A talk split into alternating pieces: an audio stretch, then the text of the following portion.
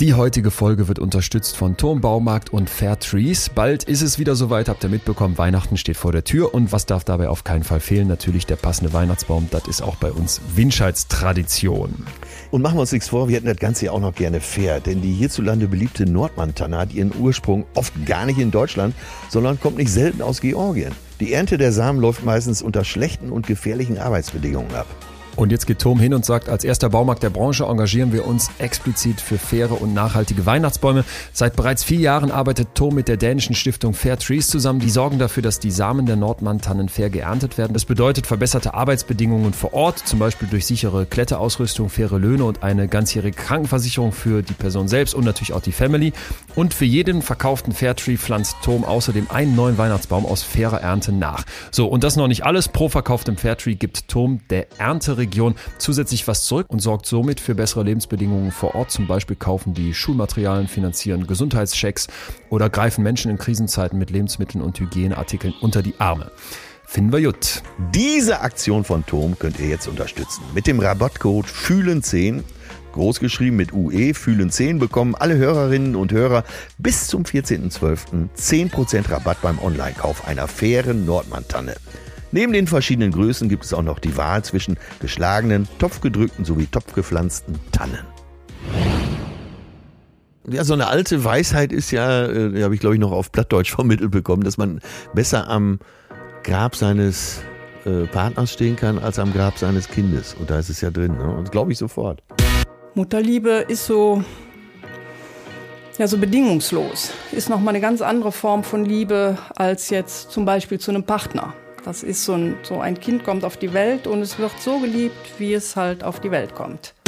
Und die Ergebnisse zeigen jetzt, dass der linke frontale Bereich des Gehirns der Säuglinge, der so vor allem beteiligt ist am kognitiven und emotionalen Regulieren, durch diese Känguru-Pflegemethode besonders stimuliert zu werden scheint. Betreutes Fühlen. Der Podcast mit Atze Schröder und Leon Windscheid.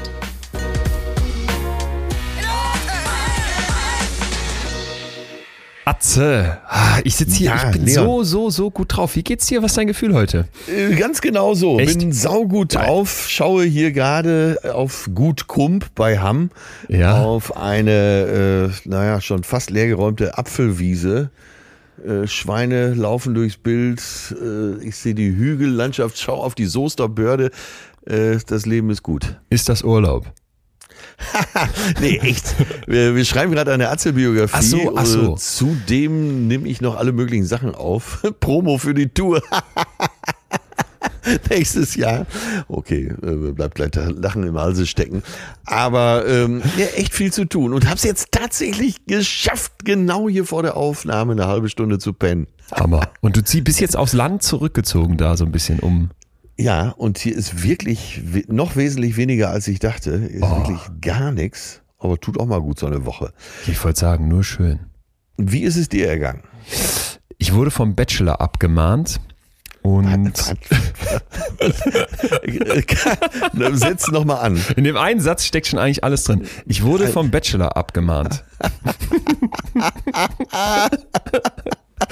Muss ich dir, äh, erzähle ich dir gleich. Ich weiß gar nicht, ob ich es erzählen darf. Ich erzähle es jetzt. Es hieß noch äh, mit Anwalt. Ach nee, komm, ich erzähle dir das gleich. Erstmal aber, ich bin auch sehr, sehr fühlig heute und das ist mir fast noch lieber.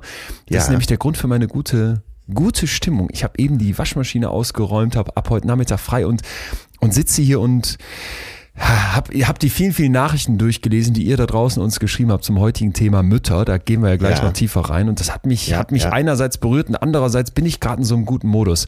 Am Wochenende die letzte Show, letzte Show für dieses Jahr gespielt in Berlin in den Wühlmäusen. Ja. Und wir beide haben es ja so ein bisschen äh, schon drumherum diskutiert. Es fühlt sich nicht mehr, es fühlt sich gerade nicht richtig an, auf eine Bühne zu ja. gehen und da sitzen dann äh, eins zu eins nebeneinander 500 Leute in einem Raum. Zwar zum Teil mit Masken und natürlich immer mit 2G Plus und Co., aber ich habe dann entschieden, dass, dass wir haben entschieden, natürlich auch mit den örtlichen Veranstaltern, die ich sehr dankbar bin, dass wir verschieben. Was noch ansteht, so war das dann le letztendlich mein letzter Tourtermin an dem Abend dieses Jahr. Ja. Und äh, sag was ich nachher, ein bisschen geahnt hat. Sage ja. ich nachher auch noch was zu. Genau, als hätte ich es geahnt, kam ich danach äh, eingeladen auf eine Tanz in den Advent. Party ist zu viel. Wir waren, glaube ich, acht, neun Leute Auch hier Ja. privat jetzt mittlerweile 2G Plus, hatte man mir vorher gesagt. Und dann wurde das, das plötzlich, das nahm so Fahrt auf. Obwohl wir nur ganz wenig Leute waren, gab es irgendwie Glühwein und Kerzen und dann aber nach einer halben Stunde ist das so richtig eskaliert. Dann, dann haben wir Der Boden ist Lava gespielt, alle Ü30 auf so, auf so einer Couch im Kreis tanzend, noch Stühle dazu gestellt. Es war heidengefährlich, einer ist dann irgendwann abgeschmiert, Ja. in den Tannenbaum gekracht. Aber es war so eine, es war so eine schöne, schöne Stimmung und irgendwie, als dann Cher kam mit Do You Believe in Life After Love über so eine schäbige Bluetooth-Box, die viel zu leise war, deswegen habe ich die die ganze Zeit so beim äh, um den Bo Lavaboden rumtanzen in der Hand gehalten. Da ging es einfach nur noch ab und da habe ich übrigens etwas erfahren. Es heißt Do You Believe in Life After Love? Ich habe immer verstanden Do You Believe in Love After Love? Und Hab dachte, ich auch, ja. ja, ist doch viel schöner. Glaubst du an die Liebe nach der Liebe? Ich finde, ich, wir müssen Cher kontaktieren. Das ist doch viel schöner, oder nicht? Stimmt, auch dieses Fatalistische, ne? dass dann, äh, die Liebe vorbei ist und äh, ob dein Leben dann zu Ende ist. Nein, da kommt, Exakt. die, da kommt vielleicht noch die größere. Richtig. Richtig, richtig, richtig. Und so sitze ich hier. Ja. So sitze ich hier und dann, und jetzt noch ein kleiner Punkt, der mir eben auch noch aufgefallen ist. Ich scroll ja immer mal wieder durch mein Instagram und ich muss es irgendwie schaffen, vielleicht hast du Connections, zu Jule und Sascha Lobo eingeladen zu werden. Niemand wohnt so schön wie die beiden. Okay, also dann hier der Aufruf äh, wird Ja, ihn ja ja, sicher erreichen. oder so. Also Sascha, ruf Leon einfach an. Also in Nein, akademischen nein, Kreisen ist es nicht ungewöhnlich, dass man sich einfach direkt anruft.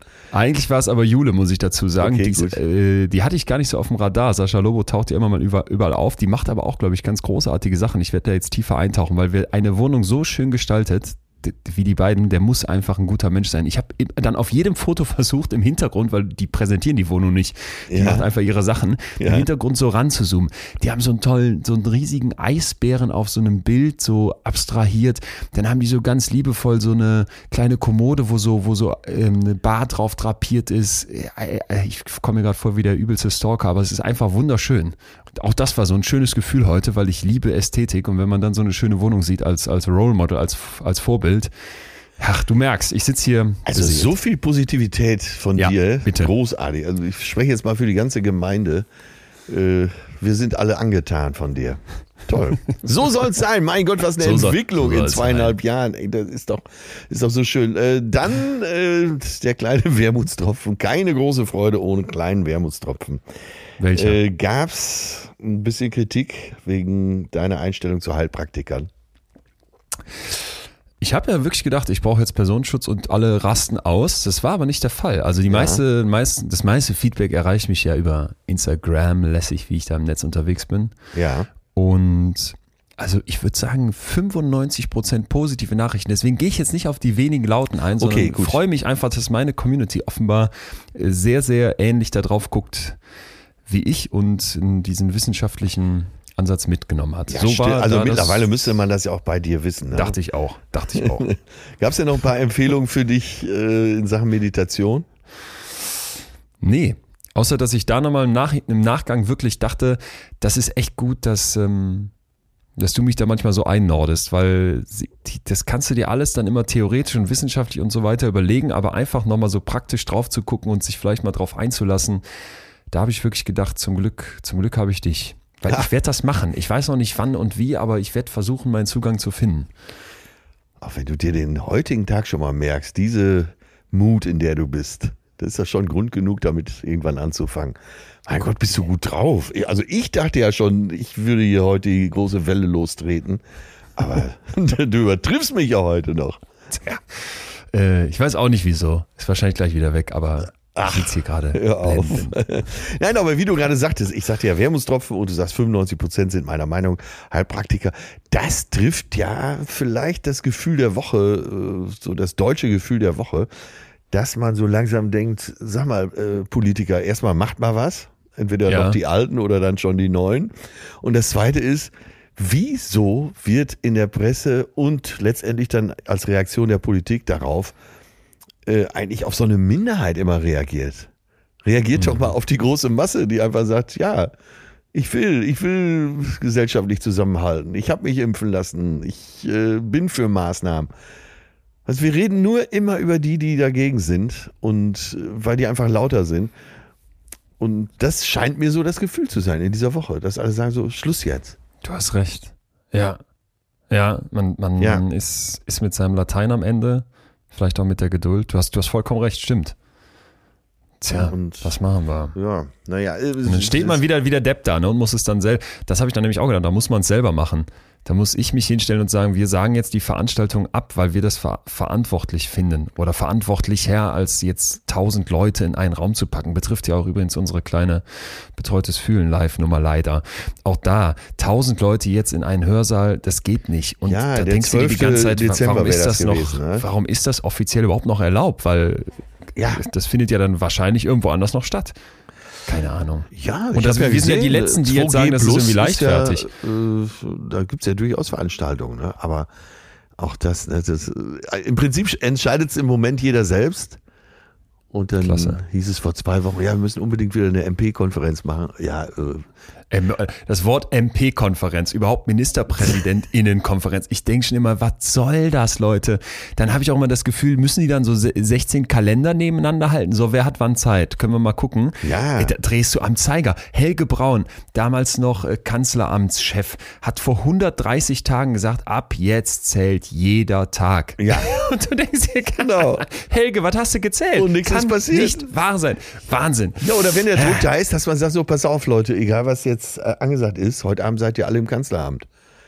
Das ist doch möglich. Ja. Selbst von München Ja. aus ist es möglich, Ja. in einer Stunde nach Berlin zu kommen. Oder wir fragen nicht mehr. Wir ma- wir machen das jetzt einfach. Ja, das, Söder Markus klärt das jetzt. naja, okay, gut. Eine Gut. Sache ist auf jeden Fall entschieden äh, vom Verfassungsgericht. Die Maßnahmen sind konform und nicht wie aus äh, Sicht der FDP ähm, eben total gegen unsere Verfassung. Ich steige schon wieder viel zu weit ein. Komm, Ich wollte gerade sagen, fuck, lass uns über das Laune Wichtigste schwindet. im Leben reden.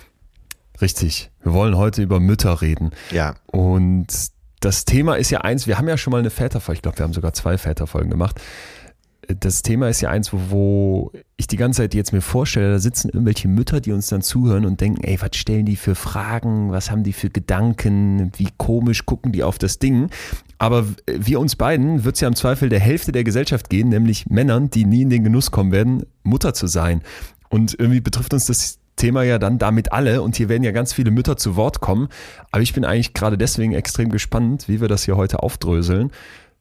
Eben als Personen, die niemals Mütter sein können. genau. In dem Fall sind wir wirklich Zuschauer oder wie meine Oma immer sagte, aus Männern kommt nichts Vernünftiges raus. Äh, war mir dann vielleicht auch eine Nummer zu hart, aber ja, ein Gefühl, das wir nie kennenlernen werden, das in uns was heranwächst. Wir haben ja gerade die Situation, dass durch die Corona-Pandemie, wenn man mal so durch die Schlagzeilen guckt, ich habe mir die mal rausgesucht, junge Mütter sind die größten Leidtragenden der Corona-Pandemie, schreibt die Zeit. Mütter schultern die Last, die SZ. Mütter leiden häufiger an Depressionen während Corona, FAZ. America's Mothers are in Crisis, die New York Times. Ja, The Maternal Overload, Mütter am Anschlag, Pandemie vorbei und alles wieder gut, fragt der Spiegel und so weiter. Also ich glaube, man sieht das, was auch Studien zeigen. Mütter sind die, die in der Pandemie ganz besonders belastet wurden und vor allem auch in dieses alte klassische Rollenbild zurückgedrängt wurden an vielen Stellen. Ja, natürlich. Und du siehst ja auch, du kannst es ja noch so organisieren und äh, dein Kind in der Ganztagskita haben, wie auch immer. Äh, erstmal bei jeder Erkältung musst du dann doch wieder improvisieren und ja, in der Pandemie, wo die Kitas geschlossen waren, oh, diese Dreifachbelastung, Wahnsinn. Jo. Ja. Und das waren auch so für mich die ersten Gedanken, die so aufgeploppt sind, wo ich schon gemerkt habe, klar, das ist so einerseits das Verkopfte, aber andererseits kommt es mir in der Außenwahrnehmung oft so vor. Dieser gesellschaftliche Anspruch ans Muttersein. Ja, so, so hat das zu laufen, das musst du alles liefern, ne? Wenn du, wenn du arbeiten gehst, bist du eine Rabenmutter, wenn du nicht arbeiten gehst, bist du irgendwie eine äh, langweilige Hausfrau oder weiß ich nicht, machst nicht genug. ja. Da, da scheint mir so ein, so ein dermaßener Druck zu herrschen, äh, von außen, aber eben glaube ich, äh, und das war ja auch in so vielen Nachrichten drin, auch von innen, dass die Leute halt, die Mütter halt sagen, kann ich das Kind so sehr lieben, wie es das verdient? Genau. Ne, Mach, mache ich ja. das gut genug? Und das ja äh, soll ja heute auch unser Schwerpunkt sein, eben dieses Gefühl, das Muttergefühl, was macht das mit dir? Wie verändert dich das? Und äh, ja, wir beide als Zuschauer spüren dem ja nach. Wie hast du denn das Muttergefühl deiner Mutter wahrgenommen? Also ich habe äh, das natürlich die erste Zeit, da werden, ich denke, viele nicken, als selbstverständlich genommen. Also bevor du mal so erwachsen bist und so klar Ah. in die Welt schaust, dass du begreifst, was Mutter überhaupt da für dich macht und wie die immer für dich da war und äh, dass sie dich hier und da vielleicht auf den richtigen Weg gebracht hat. Und äh, diese Mutterliebe, diese Muttergüte, ja, da war ja schon, hm, ich weiß gar nicht, wie viel da rum war. In der Pubertät hielt ich die für total bekloppt und äh, war bestimmt gemein zu ihr. Und vielleicht war ich schon in den Anfang 20ern, wo ich erstmal so richtig begriffen habe, was die alles für mich getan hat. Und als Kind, was, was hast du da dann, wenn du sagst, das war so selbstverständlich mit, mitgenommen? Was waren so die, Naja, die Muttermomente äh, für dich? Meine Mutter war auch Vollzeit zu Hause, muss ich dazu sagen. Und äh, es war, ich kann mich zumindest nicht dran erinnern, äh, wir hatten so ein kleines Häuschen, dass das Haus jemals hinten abgeschlossen war.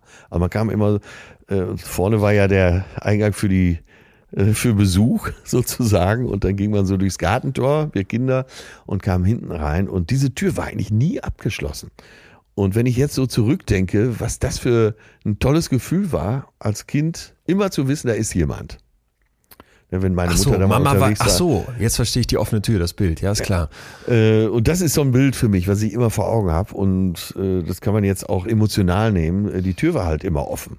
Und meine Oma wohnte noch mit im Haus. Das heißt, wenn meine Mutter da mal weg war, dann äh, war meine Oma noch da. Aber ja, diese Tür, die stand immer so für alles exemplarisch für mich, dass man äh, immer dahin zurückkommen kann. Und das wusste ich erst später zu schätzen.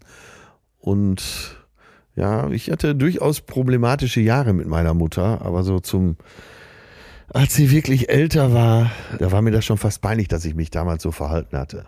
Ich war sehr, Was heißt das? ähm, ja, ich war auch rotzefrech zu meiner Mutter und ähm, habe mich so richtig aufgelehnt, gerade so in der Jugend und habe alles in Frage gestellt und habe da auch teilweise mit Kraftausdrücken um mich geworfen. Wenn ich drüber nachdenke, könnte ich jetzt noch heulen, weil es mir so leid tut, weil die wirklich alles für mich gemacht hat. Kann man sich ja vorstellen, eine Mutter, die immer zu Hause ist und so oft ins Gewissen geredet und Junge, mach das doch nicht. Das darfst du nicht vorstellen, dass ich einigermaßen lieb war. Ich war so ein richtiger Hooligan, so ein Querschläger, so ein Terrorist und wie meine Mutter das alles geduldig ertragen hat. Oh Gott, es tut mir leid, kann ich nur an dieser Stelle sagen. Und die war, Shit, sie wird es nicht mehr hören. ja, sie will es nicht mehr hören. Und sie war, sie war mit so einer Wärme immer für mich da. Und sie war zum Schluss dement. Und ganz zum Schluss, wir haben gestern drüber gesprochen, jetzt war ein sehr emotionaler Tag für mich, äh, weil wir fürs Buch dieses Thema aufbereitet haben. Mhm. äh, wie meine Mutter gestorben ist und dass ich nochmal da war und äh, die war ja schon in ihrer eigenen Welt unterwegs, war also dement, aber äh, dieses Umarmen ganz so in der, äh, an einem Nachmittag vor ihrer Todesnacht, sie kann ich nicht befragen, aber für mich war das vielleicht so, waren das die letzten Prozent Versöhnung mit meiner Mutter. So habe ich es empfunden. Okay, krass. Also Sie es ist ja gab dann- nochmal so ein, so ein in den Arm nehmen. Ja, sie Und- lag so in Embryonalstellung schon Ja. und wog ja auch nicht mehr besonders viel, war sehr abgemagert und irgendwie hatte ich das Gefühl, dadurch, dass ich dann nochmal da war, auch das weiß man ja nie, äh, naja, haben wir dann doch nochmal irgendwie Abschied voneinander genommen. So habe ich es empfunden und Okay. so nehme ich es auch Und- für mich mit. Und hattest du in dem Moment auch das Gefühl, dass deine, deine Mutter, die ja ihr, ihren, ihren Sohn dann vor sich hat, auch nochmal diesen, so, so eine Mutterbeziehung da, da wahrnimmt, obwohl die Demenz schon so viel kaputt gemacht hat? Ich habe das so wahrgenommen. Ja? Ja, sie hat mich äh, auch als letzten noch erkannt. Zwar in der Phase nicht mehr so richtig, aber ähm, immer mal wieder so Hand gedrückt und so. Tja, und wenn du jetzt drüber nachdenkst, diese Innigkeit, die man mit Mutter im Normalfall hat, die hat man vielleicht als erwachsener Mensch oder er- erwachsener Sohn oft mit seinem Vater nicht zu 100 Prozent. Es gibt manchmal eine Sprachlosigkeit zwischen Vater und Sohn die es zwischen Mutter und Sohn meiner Meinung nach nicht gibt. Ich weiß Ja. nicht genau, wie Ja. die begründet ist, aber natürlich ist die Verbundenheit, da haben wir schon mal drüber ges- gesprochen, auch das kann ich ja nur vermuten, die Verbundenheit von Mutter und Kind, vielleicht durch die neun Monate, die man länger zusammen war, größer und wo man ja auch quasi äh, physisch miteinander verbunden war, dann so, dass man die als Vater gar nicht zu 100 Prozent erreichen kann. These natürlich nur, ne? These. Ja, ich frage mich das halt immer. Ich, was du beschreibst, so diese Sprachlosigkeit zwischen Vätern und Söhnen, sehe ich, sehe ich bei ganz, ganz vielen und habe dann oft aber auch wieder dieses Ding vor Augen, was, was wir hier auch mit unserer kleinen Podcast-Reise so machen. Dass ich denke, dieses ja. Fühlen ist nicht männlich, ne? Und mal über Sachen reden, ach, das machen Männer nicht. Letztens sowas gesehen, irgendein ein ziemlich schlauer Kopf hatte das gepostet. Eine, eine eine, eine, junge Frau, die einfach so drei, drei Mädels gepostet hat, die sich irgendwie umarmen und genau in derselben Pose saßen dann drei Typen, die sich genauso umarmen, ja, so innig ja. irgendwie in, im, im Wasser am Strand, so äh, albern spielend, aber innig umarmt. Und dann schrieb die dazu, ja, bei den Mädels ist es völlig normal, wenn man das so sieht und bei den Jungs würde man jetzt irgendwie sowas sagen wie No Homo oder Gay oder was auch immer du dazu sagen würdest. Es, es ist sieht jedenfalls ganz anders aus. Und das denke ich dann immer, spielt das nicht auch tierisch viel mit rein bei diesem Verständnis, was ist Mutter und was, was macht das mit mir und ja. wie, was habe ich für ein Verhältnis zu der im Vergleich zum, zum Vater zum Beispiel? Ja, jetzt haben wir ja äh, hier unsere kleine Ansicht genug geäußert. Lassen wir die Mütter mal zu Wort kommen. Lassen wir die, lassen wir die Mütter zu Wort kommen. Du hast vollkommen recht. Ich habe ja eben schon gesagt, die Nachrichten, die ihr, liebe Mütter da draußen, uns geschickt habt, auf die Frage, was, was, was ist für euch Muttersein für ein Gefühl, aber auch was sind die, was sind die Höhen, was sind die Tiefen, was sind die größten Herausforderungen, die, die sind zum Teil echt bewegend und was ich richtig heftig fand, wie weit die auseinandergehen, da habe ich gleich was äh, super Interessantes für dich, auch was Wissenschaftliches. Aber erstmal, was hat dich, was hat dich angesprungen? Wo hast du sofort gedacht? Krass das, was am meisten kam, Liebe, Innigkeit, Verbundenheit und die Einsicht, hätte nie gedacht, dass ich so sehr lieben kann. Das kam ja auch ganz oft. Ja. Und zweimal oder dreimal stand ja sogar, ich könnte, also so ganz ausgesprochen, andere haben es vielleicht gedacht, ich könnte meinen Partner nie so lieben, wie ich mein jo. Kind liebe. Und das ist ja dann einfach auch nur ehrlich. Nicole hat es geschrieben, sehe ich hier gerade. Es klingt abgedroschen, aber es ist wirklich so. Man denkt, man weiß, was es heißt zu lieben, aber wenn man diese kleinen hilflosen Wesen im Arm hält, hebt sich diese Liebe auf eine völlig andere Ebene. Müsste ich entscheiden, Pünktchen, Pünktchen, Pünktchen, ja. mein Partner oder meine Kinder, ich würde immer die Kinder wählen. Da gibt es keine Frage. Ja, und das so, fand ich schon, ja. ja. so eine alte Weisheit ist ja, äh, habe ich glaube ich noch auf Plattdeutsch vermittelt bekommen, dass man besser am Grab seines äh, Partners stehen kann, als am Grab seines Kindes. Und da ist es ja drin. Ne? Und glaube ich sofort. Glaube ich auch. Und sie schreibt dann noch weiter, finde ich ganz interessant. Zugleich hat man noch nie in seinem Leben so viel Angst gehabt. Ja. Angst, einem selbst könnte etwas zustoßen oder den Kindern. Schließlich ist man ja nicht mehr nur für sich selbst verantwortlich. Und dann schreibt sie, das ist wohl die schlimmste Empfindung im Zusammenhang mit dem Muttersein. Und das hatten ja ganz viele auch drin, dieses, die Angst, die plötzlich mit dieser unfassbaren Liebe einhergeht, dass die dass die nicht einfach zu schultern ist. Und das finde ich jetzt mal so rein psychologisch total interessant und auch irgendwie plausibel, dass du dir klar machst, äh, Thema fühlen, wenn ich so eine krasse Liebe fühle, dann ja. muss es ein Stück weit eine andere Waagschale geben, das hatten wir auch mal in der Eifersuchtsfolge, ne? dass diese Gefühle, die dann damit einhergehen, eben nicht einfach so da sind und, und uns stören wollen, sondern dass das ein Stück weit auch etwas ist, was mir zeigt, das ist dir so wichtig, das bedeutet dir so viel, das wirst du beschützen. Ob jetzt mit Eifersucht in der Liebesbeziehung oder mit der Angst um diese Kinder in der Eltern-Mutter-Kind-Beziehung. Ja, ja. Ja, natürlich. Äh, du hast ja hier unter auch schon mal geäußert, dass du Angst davor hast, dieser Aufgabe nicht gerecht zu werden. Aber wie viel größer muss es dann als Mutter sein, dass du denkst, ich schaffe es nicht. Genau, genau, genau, genau. Genau, und, und oder, oder eben den Kindern passiert was. Aber dieses Ich schaffe es nicht war ja auch in ganz vielen Nachrichten drin. Ja. Die hat uns noch jemand geschrieben, dass sie seit zehn Monaten Mutter ist und inzwischen auch von Herzen gerne. Und das fand ich spannend inzwischen. Ne? Sie schreibt dann, der Anfang war allerdings holprig. Ich arbeite mit Kindern, habe mir immer eine eigene Familie gewünscht und meine eigene Mama ist sehr liebevoll. Demnach ging ich immer davon aus, dass mir die Mutterrolle ganz natürlich anwachsen würde. Nach der Geburt merkte ich aber schnell, dass es möglicherweise nicht ganz so einfach ist. Ja, ich spürte genau. zunächst wenig von dieser als unbändig beschriebenen Liebe und war überfordert mit der Verantwortung.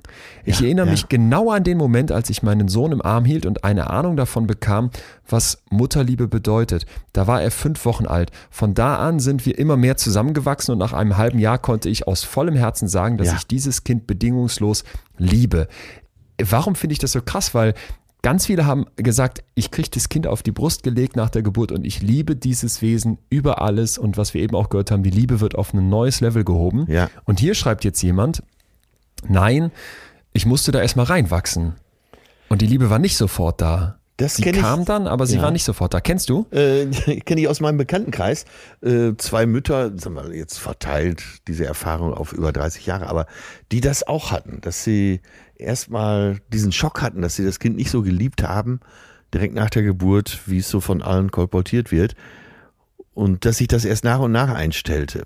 Aber die auch wirklich so die ersten Tage den Druck hatten, was stimmt mit mir nicht? Wieso kann ich dieses Kind nicht so lieben? Wir wissen ja, dass viel Oxytocin ausgeschüttet wird, aber äh, auch da, jeder Mensch ist anders. Vielleicht bei den einen oder anderen, bei der einen oder anderen erst ein paar Tage später. Oder in anderen Dosen. Ja, Ja, ich, ich fand dazu halt dieses Thema, das hatte ich so gar nicht auf dem Radar, Regretting Motherhood, was Ja, in der genau. Forschung untersucht wird, dass ich eben das Muttersein bedauere. Und da hat eine Forscherin von der Ben Gurion Universität aus Israel mal äh, Frauen gefragt. Die Studie wurde dann 2015 veröffentlicht. Achtung, extrem kleine äh, kleine Gruppe an Frauen, die gefragt wurden, aber es wollte man ja auch erstmal nur einen Eindruck gewinnen. Und Ja. zwar folgendes. Wenn Sie mit dem Wissen, das Sie heute haben, noch einmal entscheiden könnten, würden Sie dann noch einmal ein Kind bekommen.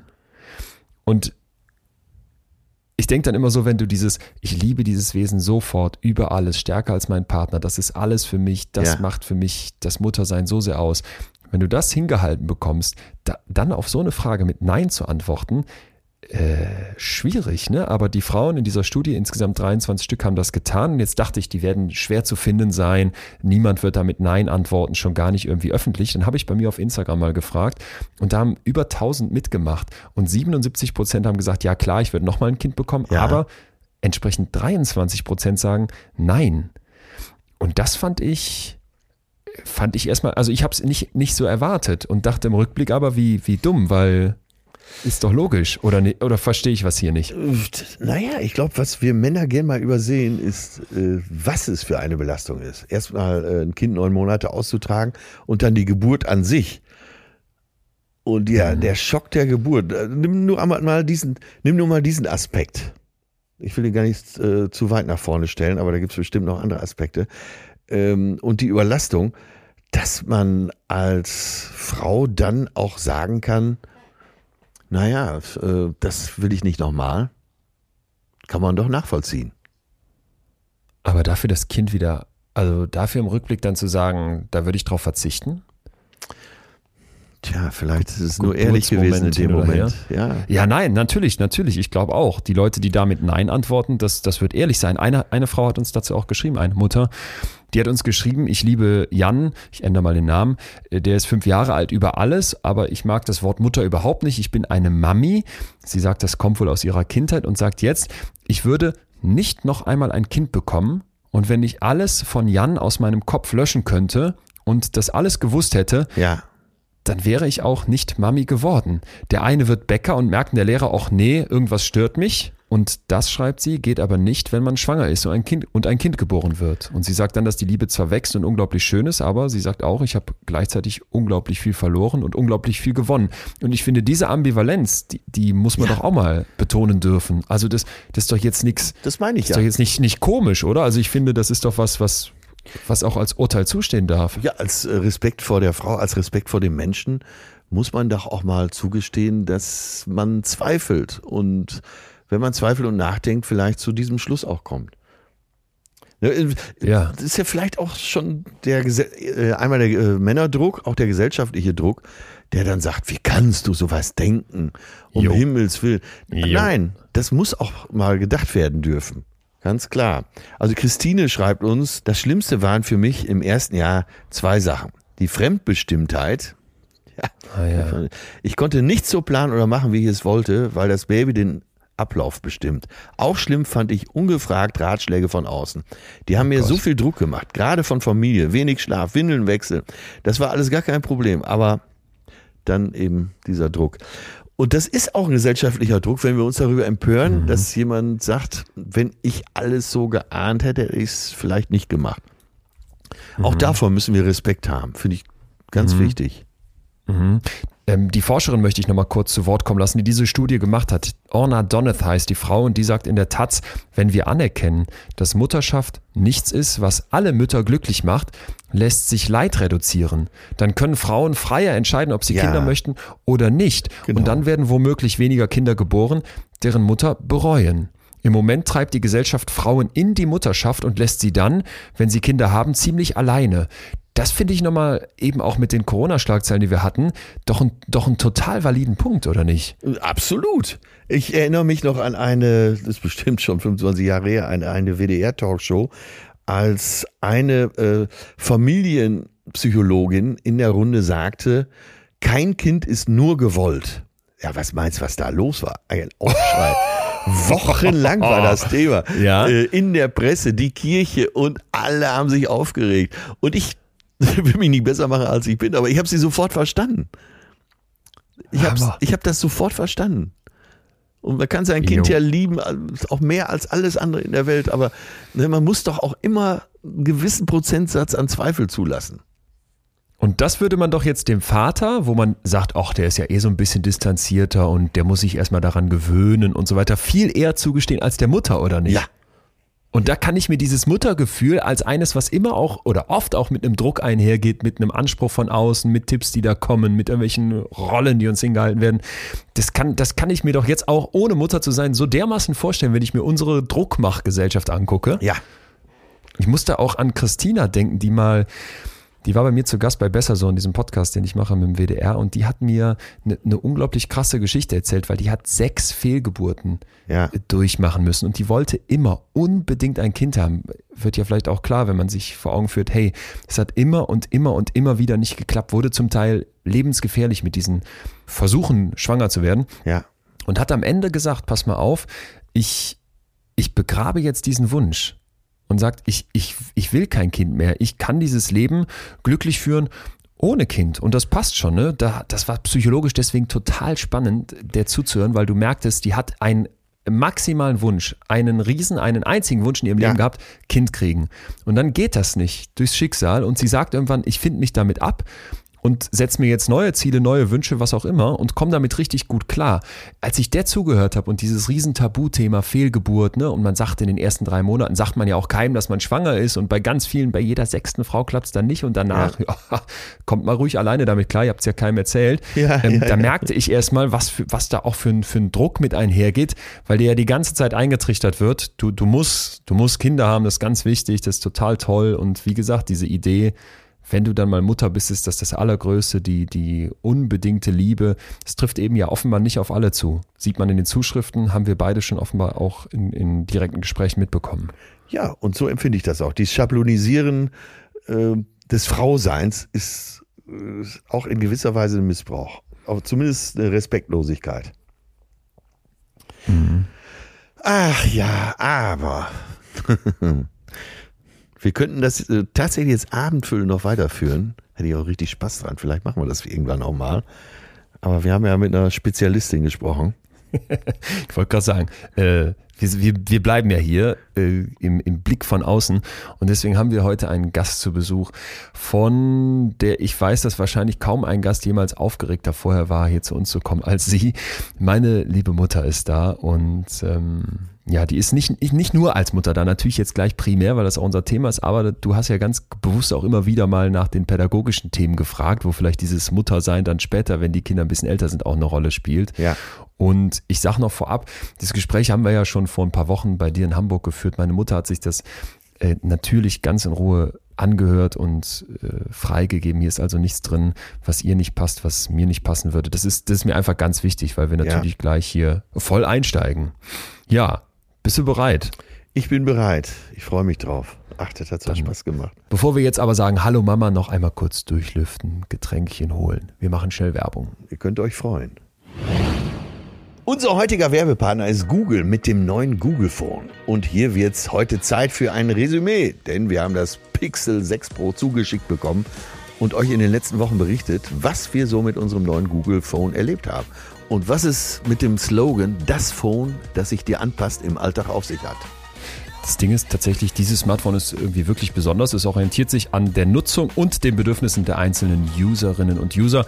Atze, ich hatte dir ja von meinen Erfahrungen mit der Kamera erzählt und habe nochmal letztens in der WG einen Vergleich gemacht. Das Google Phone hat wirklich so ein krasses Bild geschossen. Ja, Wahnsinn, ne? Du musst ja gar nichts mehr machen und trotzdem passt Jo. sich das Handy immer intelligenter an dich an. Das trifft auf den Akku zu, aber auch auf die dynamischen Anzeigen, zum Beispiel am Startbildschirm.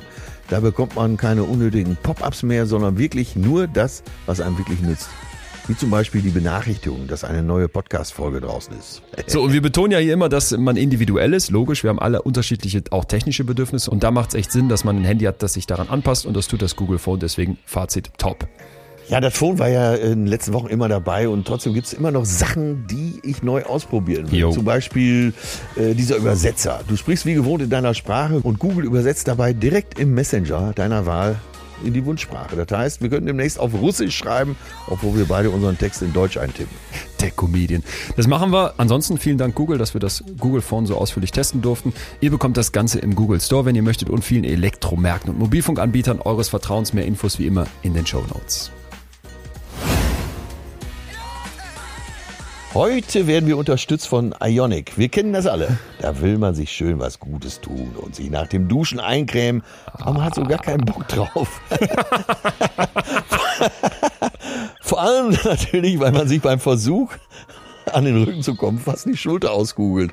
Da ich ja streng genommen ein paar Jahre älter bin als du, ist das für mich ein größeres Problem. Hautpflege ist wichtig, aber nervig. Deshalb hat Ionic Skincare dieses Jahr einen intelligenten Hautpflegesprayer namens Ionic One rausgebracht, der all diese Lästigkeiten löst und, Leon, pass auf, bei mir schon im Einsatz ist. Ionic One ist ein Sprayer, der ohne händisches Nachreiben den ganzen Körper mit Bodylotion oder Sonnencreme einspringen kann. Und mit ganzer Körper ist dann tatsächlich auch der ganze Körper gemeint. Die Tröpfchen aus dem Sprayer landen von selbst auf der kompletten Haut und legen sich dann gleichmäßig auf den gesamten Körper, auch am Rücken, wo man eben mit der eigenen Hand nicht so hinkommt. Klingt jetzt nach Science Fiction, ist aber im Grunde nur Physik. Heißt keine schmierigen Hände nach dem Eincremen. Und wie das Ganze genau funktioniert, seht ihr unter ionicskin.com. Das Gerät ist wirklich großartig. Also fühlt sich so ein bisschen nach Science Fiction an und ist top verarbeitet. Im Vergleich zum Tuben- oder Pumpsprays macht Ionic deine tägliche Hautpflege wesentlich schneller, besser, einfacher und sauber und hilft dir, deine Hautgesundheit zu verbessern. Und bessere Hautgesundheit heißt jüngeres Aussehen. Die Pflegeprodukte sind selbstverständlich dermatologisch getestet und vegan. Mit dem Gutscheincode FÜHLEN20 also einfach mit Ü, erhalten alle Hörer und Hörerinnen einen exklusiven Rabatt von 20% auf alle Starter-Sets auf ionicskin.com. Weitere Infos gibt's in den Show Notes.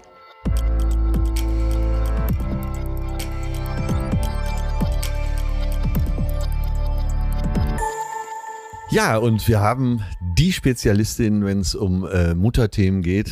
Ähm, natürlich speziell auch für Leon. Äh, wir haben nämlich Leons Mutter eingeladen. Ja, herzlich willkommen. Hi, Schön, Mutter. dass ich da bin. Wir- Sagst du eigentlich äh, uns. Mama oder Mutter? Schon oft Mutter, ne? Aber es ist wie mit dem ähm, Schröder bei dir. Wer mich kennt, weiß, dass das nicht nur liebevoll gemeint ist, sondern das Maximale an Liebe darstellt, wenn ich Mutter sag. Oder? Was ist dir denn lieber, äh, was Leon sagt? Mama oder Mutter? Er sagt immer Mutter. Von daher passt das besser. Ja. Und Vater sag ich auch. Da sagst du aber Vater. Ja, auch. Vater, Mutter. Ja, Mutter ist ja richtig. Vater ist ja nicht so ganz. Das ist das rheinische Dreifach-T, oder? Vater. Titel, Thesen, Temperamente. Ja, ich freue mich sehr. Äh, war ein bisschen nervös vorher, weil, ähm, naja, du standst ja immer schon mal hier im Raum. und Leon von seinen Eltern erzählt hat, speziell eben auch von dir. Und äh, ich würde mal sagen, unser wichtigster Gast in den letzten zwei Jahren. Ja. Ja, mit der Nervosität würde ich sagen, sind wir da auf einem Level. Und ich denke, dass ich hier zum Ausdruck bringe, Mutterliebe ist ganz schön groß, sonst säße ich nicht hier. Ja. Stimmt, habe ich auch sofort so gedeutet, ja.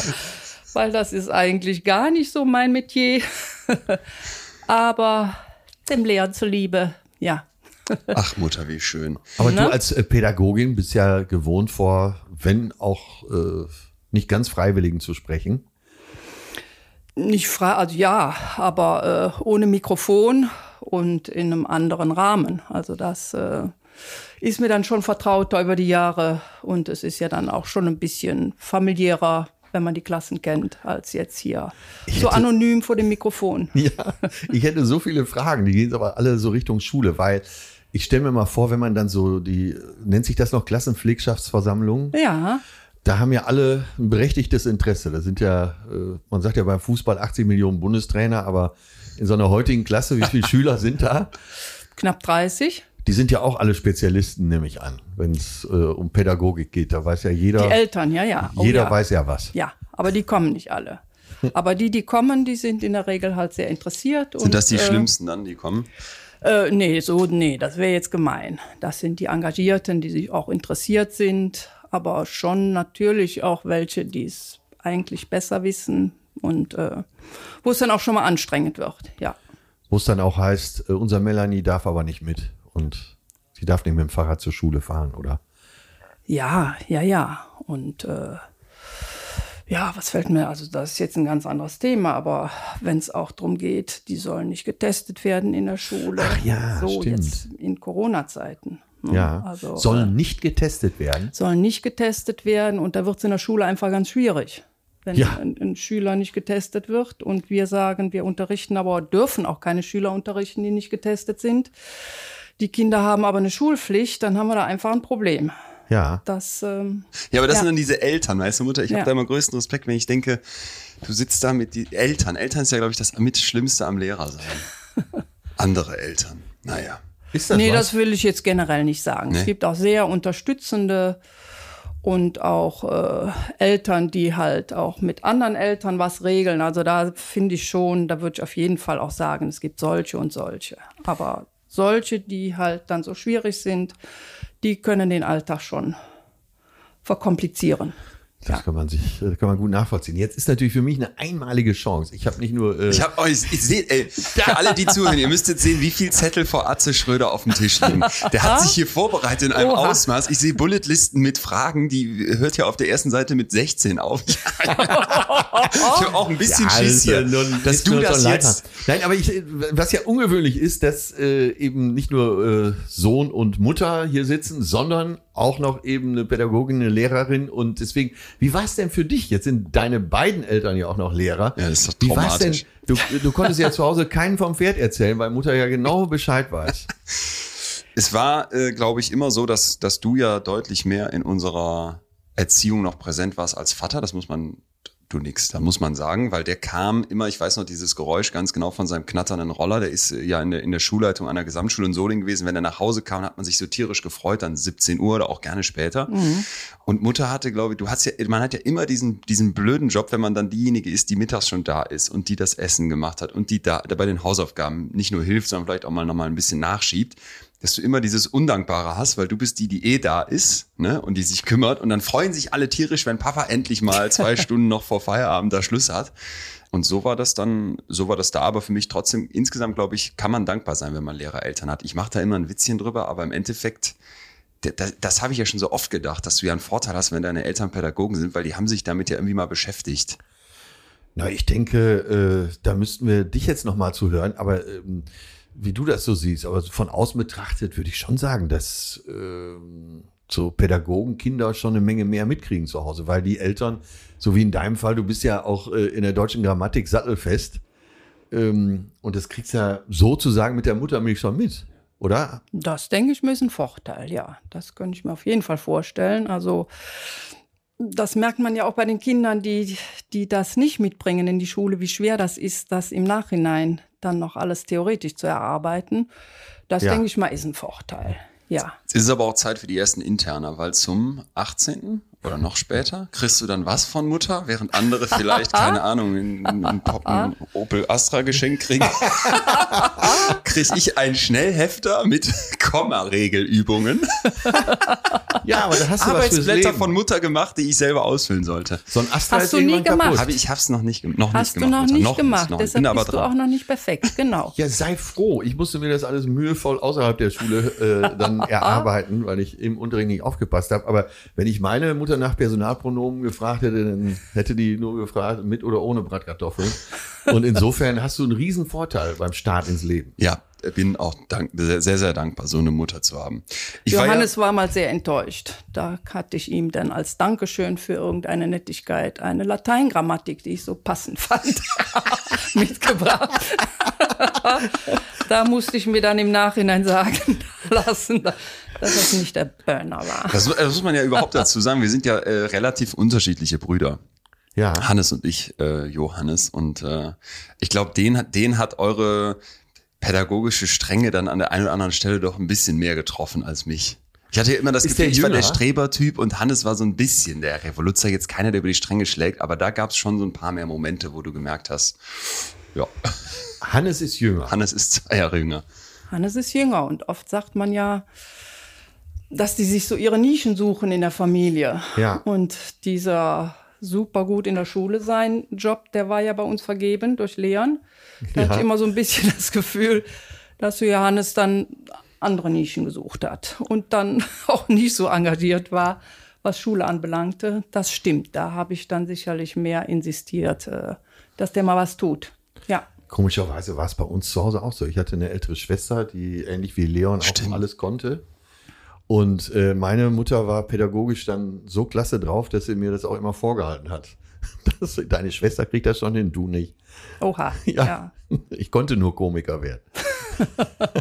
Jetzt stehe ich hier wieder da wie der absolute Oberstreber. Aber das habt ihr jetzt bei uns zu Hause, ihr, habt ihr bei uns zu Hause nicht gemacht, fand ich. Nee. Es war nicht Nein, so dieses. da denk Nee, im. Gegenteil. Wir Ja. haben dem Johannes sogar gesagt, der Lernen ist kein Maßstab. Gott, oh Gott. Ey Leute, jetzt, ich, ich hatte ja die Meinung. Ich, Wiederholt. Ah, wie schön. Ich hatte ja Sorge, ich hatte ja die größte Sorge vor dem heutigen Termin, weil Das ich kann sagt meine ja Freundin aber auch oft. Der Leon ist kein Maßstab. So, wir reden über was ganz anderes als nur über mich. Mutter, ich habe dir ja, du hattest ja darum gebeten, dass ich dir ein paar Fragen vorher schicke, in welche Richtung das äh, ungefähr gehen könnte, was ich tat. Und dann hast du mir sofort zurückgeschrieben, der man merkt, dass du ein Mann bist. Das wären so männliche Fragen.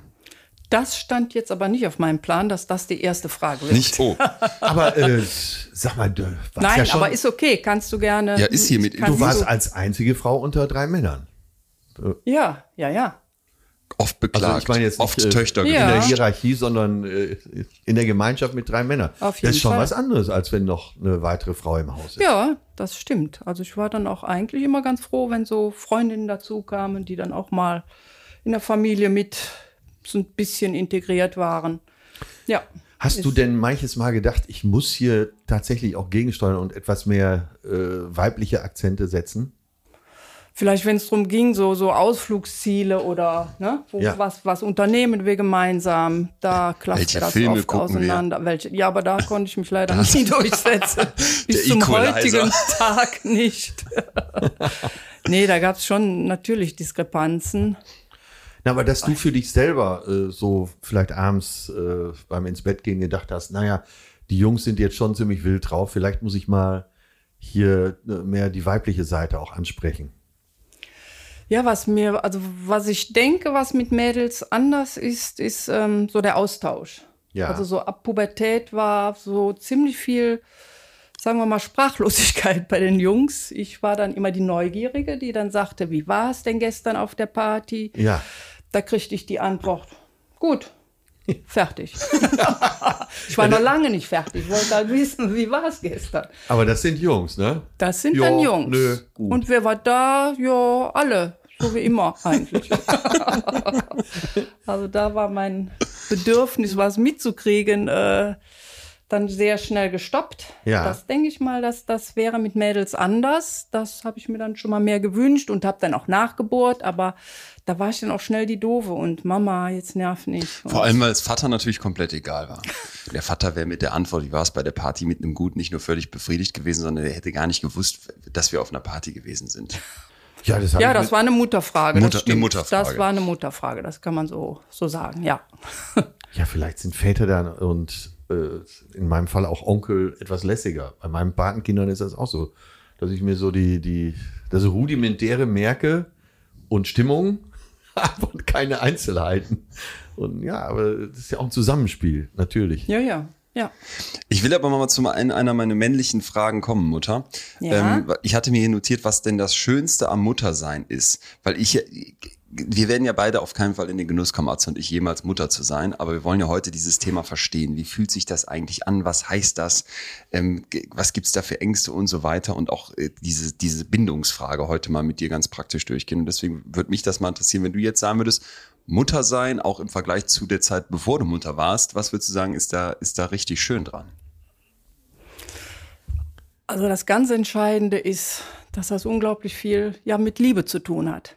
So Mutterliebe, denke ich mir, Vaterliebe ist natürlich auch äh, genauso wichtig, aber dass das so ein Aspekt ist, der mir sehr fehlen würde, wenn ich ihn nicht hätte. Also Mutterliebe ist so ja so bedingungslos, ist noch mal eine ganz andere Form von Liebe als jetzt zum Beispiel zu einem Partner. Das ist so ein, so ein Kind kommt auf die Welt und es wird so geliebt, wie es halt auf die Welt kommt. Würdest so. du äh, sagen, äh, dass es stimmt, dass man niemanden so sehr lieben kann wie seine eigenen Kinder?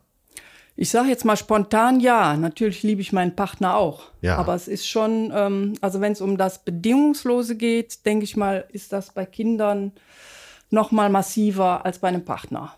Fängt ja schon an mit der Partnerwahl, dass man da schon Kriterien hat und sich überlegt, ne, so bestimmte Dinge müssen da stimmen, sonst kann ich mich gar nicht in den verlieben. Aber so ein Baby kommt auf die Welt, das nimmt man so, wie es kommt und liebt es vom ersten Moment an.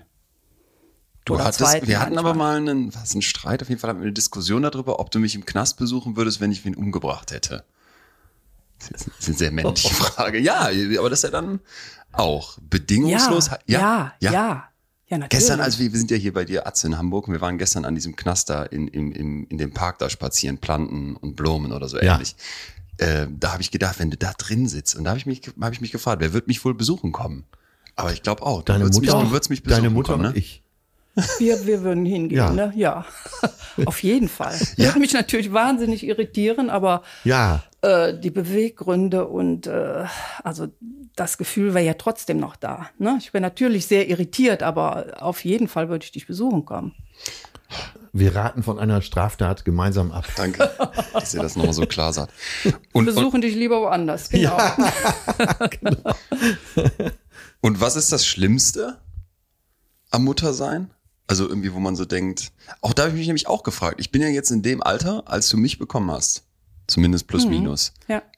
Wenn ich mir jetzt vorstelle, jetzt haben wir, die Einschläge kommen ja näher bei mir im Freundeskreis, dann stehen die da mit ihren Babys und du denkst so, ah, Ach, die Geburten. die Geburten die, Ja, ich war- die, die Mütter sind alle total äh, ne, begeistert und so und, und die Väter natürlich auch, aber da, da stehe ich dann immer und denke, oh, jetzt hier am Wochenende mal eben spontan irgendwo hin Kitesurfen mit den Jungs nachts bis 5 Uhr im Club, äh, da wäre ja dann schwierig mit so einem Kind. Ja.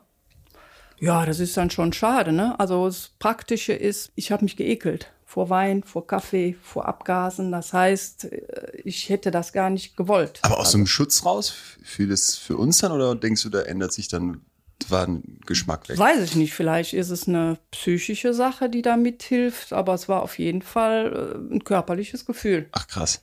Ich mochte keinen Kaffee mehr und äh, Wein hättest du mich mit jagen können. So, das war also so als Einstieg gar nicht schwierig, das alles le- sein zu lassen. Du hast aber immer gesagt, dass dieses Ich werde Mutter bedeutete, es dreht sich plötzlich alles nur noch ums Kind. Ja, Ja. das ist so.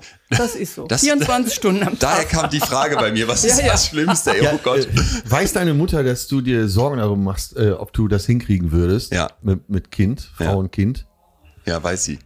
Ja, das ist eine Sache am Anfang, da muss man sich drauf einstellen. Erstmal, also mit einem Kleinkind ist das Kind, das Kind, das Kind-Thema. So rund um die Uhr und du kommst, sagen wir, nach einem Ausflug nach Hause oder nach dem Einkaufen nach Hause, bist müde, würdest gerne Pause machen, geht nicht, das Kind schreit, äh, muss gewickelt werden, muss gefüttert werden. Das steht immer im Vordergrund. Das ist schon eine Sache, wo man da manchmal schluckt und denkt, oh, ich hätte gerne mal eine Pause. Ja. Das ist dann halt nicht drin. Oder auch nachts. Du warst einer, der nachts, ich weiß nicht, wie oft wach geworden ist. Ich hätte mich gehasst und nicht bedingungslos geliebt.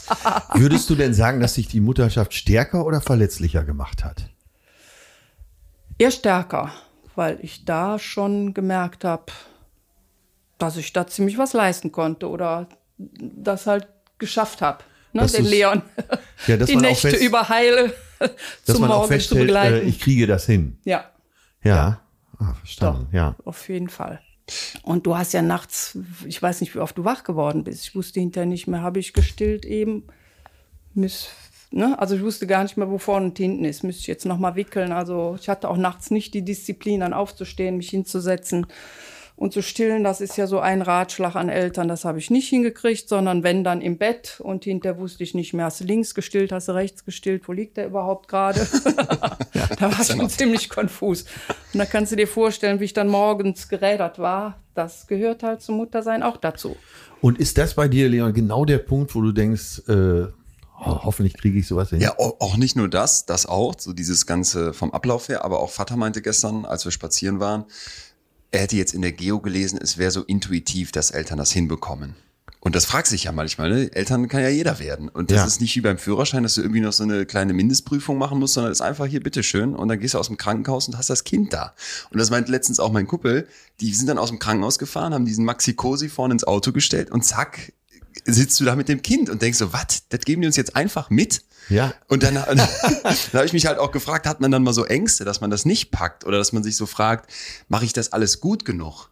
Da wäre ich so als Perfektionist, das wäre für mich die Höllenvorstellung. Habe ich das Kind jetzt da, ist das alles adäquat umsorgt? Und als Mutter, gerade mit dem Stillen und mit diesem ganzen Körperlichen, stelle ich mir das nochmal ganz heftig vor. Also bei dir als Ersten hatte ich da nicht die Sorgen. Da hatte ich irgendwie immer die Zuversicht, das kriege ich hin. So. Also so ein Baby ist auch weniger zerbrechlich, als man denkt.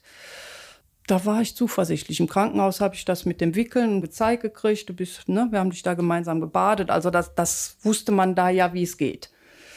Äh, schwieriger fand ich es dann mit dem zweiten, als dann der Johannes kam. Weil? Und ja, weil halt da die Herausforderung nochmal eine ganz andere ist, zwei Kindern gerecht zu werden.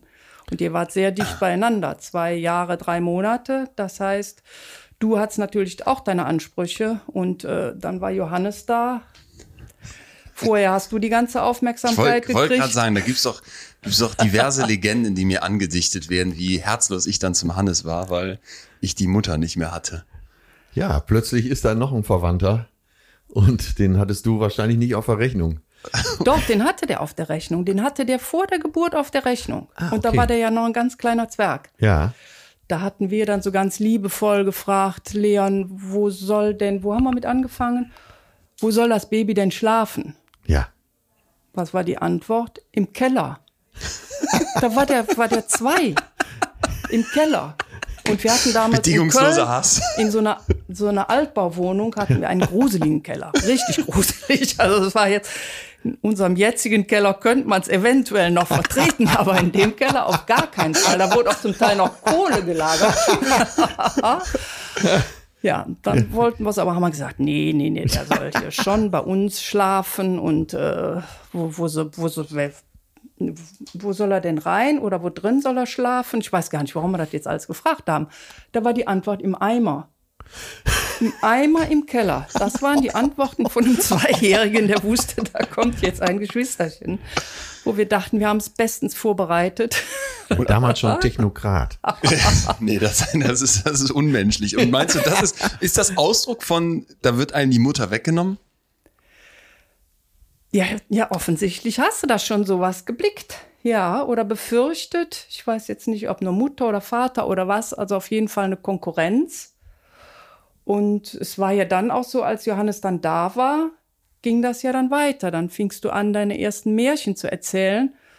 Und dann musste ich mir anhören, da war der Bagger und der arme Bagger hatte gar keine Mama mehr. so fingen die Märchen alle an. Da hat er immer Märchen erfunden, so in den ersten ein, zwei Sätze. Und die hatten alle keine Mama mehr. Da dreht sich natürlich das Mutterherz. Ja, großer Manipulat. Da hat man dann das Gefühl, dem Kind wird man gerade nicht so gerecht. Ah, glaub, Also das fand ich dann halt die Herausforderung. Also beim zweiten Kind war es noch mal deutlich heftiger als mit dem ersten. Jetzt für alle, die äh, zu Hause sitzen und äh, denen das Herz gerade bricht, die beiden verstehen sich gut heutzutage. Ne? Blendend, ja. Aber es war immer so ein, war immer so ein, die konnten sich immer gut fetzen. Sie lieben und sie fetzen sich. Das war immer, Aber dann ist die Sache ja sehr gut ausgegangen. ja, ist gut Trotz des ausgegangen. Eimers im Keller. Aber ich glaube, Idee. Aber ich glaube, das kennen noch, da sitzen noch jetzt ganz viele und werden nicken, dass das, dass das erste Kind sich dann überrumpelt fühlt oder die Mutterliebe ge- gefühlt geteilt werden muss, jetzt plötzlich die vorher so alleinig da. vom kleinen Prinzen oder Prinzessin gekapert war. Ja, ich war ja in einer anderen Situation. Ich war ja der Kleine und musste immer das tun, was meine Schwester sagte. Was auch. Und? Äh, ja, das hat teilweise dazu geführt, dass ich in Strumpfhosen tanzen musste, wenn sie Klavier gespielt hat. und, und ich sage ja, er konnte nur Komiker werden. Äh, Eine Frage, die äh, gut dazu passt, die aber jetzt äh, nicht ums Kind geht, aber ums Muttersein. Hat das Mutterwerden die Beziehung zu deinen Freundinnen, die keine Kinder hatten, verändert? Oh. Ja, ich denke da direkt an eine Freundin, die, also eine sehr enge Freundin, für die immer klar war, sie, sie will keine Kinder. Aber die hat sehr Anteil genommen. Also die war sehr kinderlieb, die hat sehr Anteil genommen, die, die hatte sehr viel Spaß an euch. Das ähm, hat der Freundschaft keinen Abbruch getan. Ah, okay. So, und eine andere Freundin, die hatte zu dem Zeitpunkt noch keine Kinder, die, da war aber klar, die will auch Kinder haben. Die hat sich dann um dich zum Beispiel gekümmert. Und dann konnte ich auch mal weggehen und die hatte ich dann genommen. Da habe ich jetzt eigentlich keinen Abbruch erlebt. Und, Ja. und hättest du denn das Gefühl gehabt, wenn jetzt, machen wir es mal nochmal bei dir, du keine Kinder hättest kriegen können, dass dann so richtig im Leben was, was, was fehlt, was Ja. ja? Ja. So klar. Ja, so klar. So klar. Krass. Das, Also- das war ganz klar immer für dich. Ja, immer. Ah, irgendwie okay. immer. Das war irgendwie immer. Also solange du zurückdenken Ja. kannst. ja. Ja, war klar, Also du das willst war eine in meinem Partnerschaft und auch Lebensplan. Kinder. Ja, also Kinder, keine Kinder zu haben. Also wenn ich jetzt selber hätte keine kriegen können, dann wäre eine Adoption, Adoption in Frage gekommen. Ach, so ja. stark war der So Kinderwunsch. stark, auf jeden Fall. Ja, ja. Ja. Und äh, wir haben jetzt so, so das Thema Erziehung so ein ganz bisschen schon touchiert, um vielleicht jetzt mal da reinzukommen. Äh, Zusammenleben mit Kindern und Erziehungsstil. Könntest du deinen Erziehungsstil mal ganz kurz umreißen? Mein Erziehungsstil. Oh.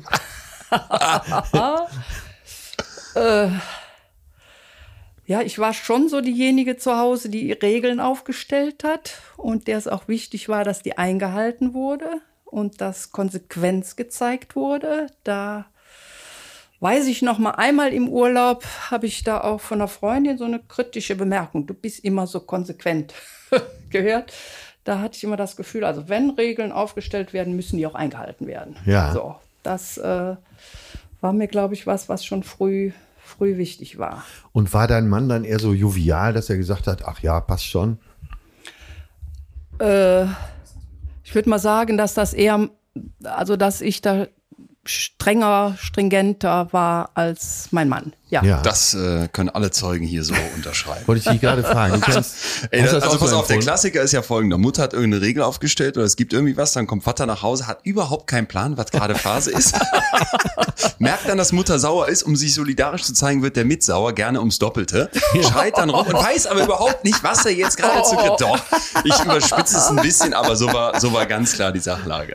Ich, da erinnere ich mich an solche Situationen. Vater stinksauer und weiß gar nicht genau wieso, weil er gar nicht genau die Regeln kannte. War es denn Heiligabend so, dass äh, Vater genauso gespannt war wie die Kinder, was jetzt da geschenkt wird? Bis heute. Nee, bis heute, das hat sich jetzt gebessert. Weil Aber er so bei Rentner ist Kleinkind war es sicherlich eher mein Part, ja. Ey, Mutter, das wollte ich übrigens mal sagen. Gut, dass du sagst, Atze, weil die ähm, hier auch schon oft diskutierte Veränderung der Genderrollen, da habe ich manchmal das Gefühl, das war bei uns klassisch, klassischer, als ihr euch vielleicht im Vergleich zu euren Eltern hättet absetzen wollen. Weil ich schon mal das Gefühl hatte, so dass ihr gesagt habt, hm, Oma und Opa, ne, bei beiden, ja, die sind noch so, ne, konservativer oder ist einfach eine andere Generation. Und dann wurde mir irgendwann im Laufe der Zeit so klar, ist bei uns im Prinzip auch noch ganz, ganz viel so, Mutter ist, hat die Halbtagsstelle gemacht, hat Essen war da und so weiter, ne, war die, die man angesprochen hat, wenn es irgendwie seelisch so ein Ding war, mit dem Vater schön die, die äh, wissenschaftlichen Artikel aus der Geo diskutiert. Und jetzt merke ich so, dass ich da manchmal denke, das geht auch so auf mich noch über diese, dieses klare Verständnis, Mutterschaft ist irgendwie noch was anderes als Vaterschaft. Und dann, je, je mehr ich dagegen rebelliere und versuche und denke, das will ich anders machen und meine Kumpels das auch schon anders machen, habe ich trotzdem manchmal das Gefühl, das steckt doch ziemlich tief in einem drin. Die Mutter ist so die direktere Bezugsperson. So habe ich es vorgelebt bekommen. Kann, Ja, kann so, ja haben sagen. wir ne? es, so haben wir es gemacht. Ja. Also das war schon weitgehend klassisch. Also ne, traditionell, sagen wir so. Das ähm, war vorher auch nicht so abgesprochen. Das hat sich so auch entwickelt. Also ich merkte einfach, dass mir das mit dem Zuhause-Sein und mit den Kindern noch mal wichtiger war als die Arbeit. So, ne? Also dass ich da jetzt auch nicht Karriere machen musste oder jetzt so strebsam war, dass ich dachte, da muss ich jetzt weiterkommen, sondern das war mir schon wichtiger, dann auch zu Hause zu sein und also schon auch das zu kombinieren, also jetzt nur zu Hause sein, das wäre es jetzt nicht gewesen, aber es musste, ich hätte jetzt nicht Schulleiterin werden müssen. Nee, Aber du warst schon nicht. glücklich, dass du eben deinen Beruf auch hattest. Ja, ja, ja, ja. Das war mir schon sehr früh wichtig. Also das weiß ich noch, dass ich damals den im Kindergarten, im ersten Kindergarten vom Leon, katholischer Kindergarten in Köln, den Leon auf die Ganztagsliste geschri- schreiben lassen wollte, Ja. weil ich halt gerne arbeiten gehen wollte. Da war er immerhin schon drei. Und mit vier bist du dann da raus aus dem Kindergarten, weil ich dann eine Stelle hatte. Und dann sagten die mir im Nachhinein, wir haben sie gar nicht auf die Stelle, auf die Liste geschrieben, weil das finden wir viel zu früh. Das passt nicht fürs Kind. Ohne das mit mir abzusprechen, war ich gar nicht auf der Liste drauf. So, also der katholische Kindergarten hatte für sich beschlossen, die Mutter soll zu Hause bleiben. Ja. Und ja, dann haben die das so geregelt. Ja, die katholische Kirche Mal hat wieder ja Props ihre, gehen raus, ne? ihre eigenen Regeln für Kinder. Ja, aber das war mir schon klar, dass, ähm, dass ich dann eine Kombi haben wollte. Dass Ja. das äh, alleine hätte, wäre jetzt nicht so beglückend Und, gewesen. und eine Frage, die mich dann immer umtreibt, ist vor diesem Hintergrund, ja, man macht man macht's dann doch klassischer, als man sich das Ja. vielleicht mal vorgenommen Ja. hat und wir haben nie drüber gesprochen, aber plötzlich kippt man da wieder so rein und das erlebe ich eben bei mir im Freundeskreis an ganz vielen Stellen auch. Ja, wir sind ja alle so aufgeklärt und wir gendern doch auch und dann plötzlich ist wieder ist überall so, ne? Ja. Er macht dann doch die Anwaltskarriere, haben beide zusammen Jura mit mir in Münster studiert Ja, und sie sagt, ach, ja, ich äh, ne, ich bleib ich bleib eher zu Hause und das passt auch so und es ist auch gar nicht, ne? Und da habe ich mich gefragt, ist es glaubst du Mutter, dass es so ist, dass man dass man doch als Mutter einfach zwingend eine andere Beziehung zum Kind hat und da als Vater gar nicht mithalten kann. Also so, so, so absolut, wenn auch am Ende vielleicht nicht schwarz-weiß im Sinne von ne, 100 Prozent zu 0 Prozent, sondern also meinst du, der Vater hat dieselbe Bindung zu uns und dieselben Ängste, Gefühle und Tiefen der Beziehung wie du als Mutter? Also Ängste nicht, aber Gefühle und Bindung auf jeden Fall. Kein bisschen weniger. Da bin ich sehr von überzeugt, dass der also genauso euch wollte. Das wäre für ihn auch ganz schlimm gewesen, wenn das nicht geklappt hätte. Ihr wart absolute Wunschkinder auch von ihm. Und da, ähm, ja, wenn ich da mal so dran denke im Vergleich zu deinem Opa, der zum Beispiel bei der Geburt meiner Schwester mit seinen Freunden in der Kneipe feiern war, dass er Vater wird. Während meine Mutter Oh, das sollte heute Im- mal einer im vorstellen. Krankenhaus lag. äh, ja, aber das war damals üblich. Wollte So. ich gerade sagen. Es war, Das war nichts Besonderes, einfach, so. Äh, üblich. Der Ja, war gar nicht gern da gesehen. Und das war jetzt eine ganz andere Herangehensweise dann halt bei deinem Vater, der halt sowohl an der Schwangerschaft teilgenommen hat, als an der Geburt teilgenommen hat. Der war mit im Geburtsvorbereitungskurs, Ja. ist da immer eingeschlafen, hat aber trotzdem so viel mitgekriegt, dass er die Geburt unterstützen konnte. Ich meditiere, ich meditiere. hat Ja. sich aufgeopfert im Job. Ja, gleichwohl ist es ja so, natürlich die laienhafte Sicht, äh, das Kind kommt nun mal aus der Mutter raus. Und da könnte man sich ja dahin versteigen, dass man sagt, die Mutter muss ja eine engere Bindung haben, weil das Kind war ja schon mal neun Monate in dir, mit dir extrem verbunden. Und wie Leon eben so angerissen hat, das, das werden wir Männer ja nie kennenlernen, so eine Bindung. Ja, aber ich denke, es hängt ja auch davon ab, wie man die, die Schwangerschaft begleitet. Also die ersten Kindsbewegungen. Die kriegt so ein, so ein Vater ja auch mit, wenn er will. Also die, wenn die der, fühlst du doch viel stärker, oder nicht? Ja, das tritt aber in dann- deinem Bauch äh, vor dich. aber du siehst die Tritte hinterher. Ne? Und äh, ja, aber es ist ja als Vater schon so, dass der Wunsch war ganz groß da. So. Und äh, dann zu sehen, da wächst was ran. Und das war schon eher was Gemeinsames. Klar ist die Schwangerschaft eine Sache, die kann so ein Mann halt nicht nachempfinden. Aber diese Nähe zum Kind, denke ich mal, die, ähm, das hängt von dem Vater ab. Wenn das ein ganz dringender Wunsch ist, äh, ist der auch ganz nah dabei. Und ich weiß jetzt nicht, ob man da überhaupt eine Antwort drauf geben kann, aber wie, wie fühlt sich das an, schwanger zu sein? Ja, am Anfang erstmal nicht so schön. Wie gesagt, mir war viel übel. Aber da, da es immer Wunschkinder waren, ihr beide, war es auch gleichzeitig mit so einem Glücksgefühl verbunden. Ja, und dann merkt man halt ständig, beständig, dass da was im Körper passiert. So, was, was man sich jetzt so nicht so richtig vorstellen kann. Wollte ich sagen. Na? Einer in einem lebt, das, das stelle ich mir so komisch vor, dass ein, ein lebendes Wesen, vor allem Richtung neunten Monat in mir drin sitzt. Ja. Ja, vor allem also mit den Kindsbewegungen wird es dann nochmal konkreter, Wow. dass du merkst, hups, das war jetzt ein Füßchen. Ne? Oder Ja. hups, das muss jetzt der Po gewesen sein. Also äh, das ist schon, sch- klar, ist sehr verrückt, aber irgendwie auch immer noch so ein bisschen, also es ist Distanz schon auch noch dabei, weil es ist in mir drin, ich kann es nicht sehen, ich habe es nicht im Arm. Und der Moment, wenn das Kind dann rauskommt, Ja. das ist eigentlich der größte Moment. Wenn du es dann auf dir liegen hast. Und da war dein Vater ja auch dabei. Den Moment, dass du rauskommst und da bist und wir zum ersten Mal dich sehen, äh, den hat er ja genauso intensiv erlebt wie ich. Und nur zum Verständnis, das war eine meiner technischeren Fragen, gebe ich zu. Dieses schleimige Etwas, was einem dann auf die Brust gelegt wird, das mag man sofort. Da ist dieses, ist diese Liebe sofort da, weil mir hat letztens jemand geschrieben, eine Mutter auch, dass sie das so überspitzt findet, wenn alle das so sagen und dass sie da so dachte, oh, ich fühle gerade gar nicht so was Krasses und sich so voll die Vorwürfe gemacht hat und dachte, hä, das soll das jetzt sein, dieses überwältigende Gefühl? Du nix. Das war der schönste Moment meines Lebens.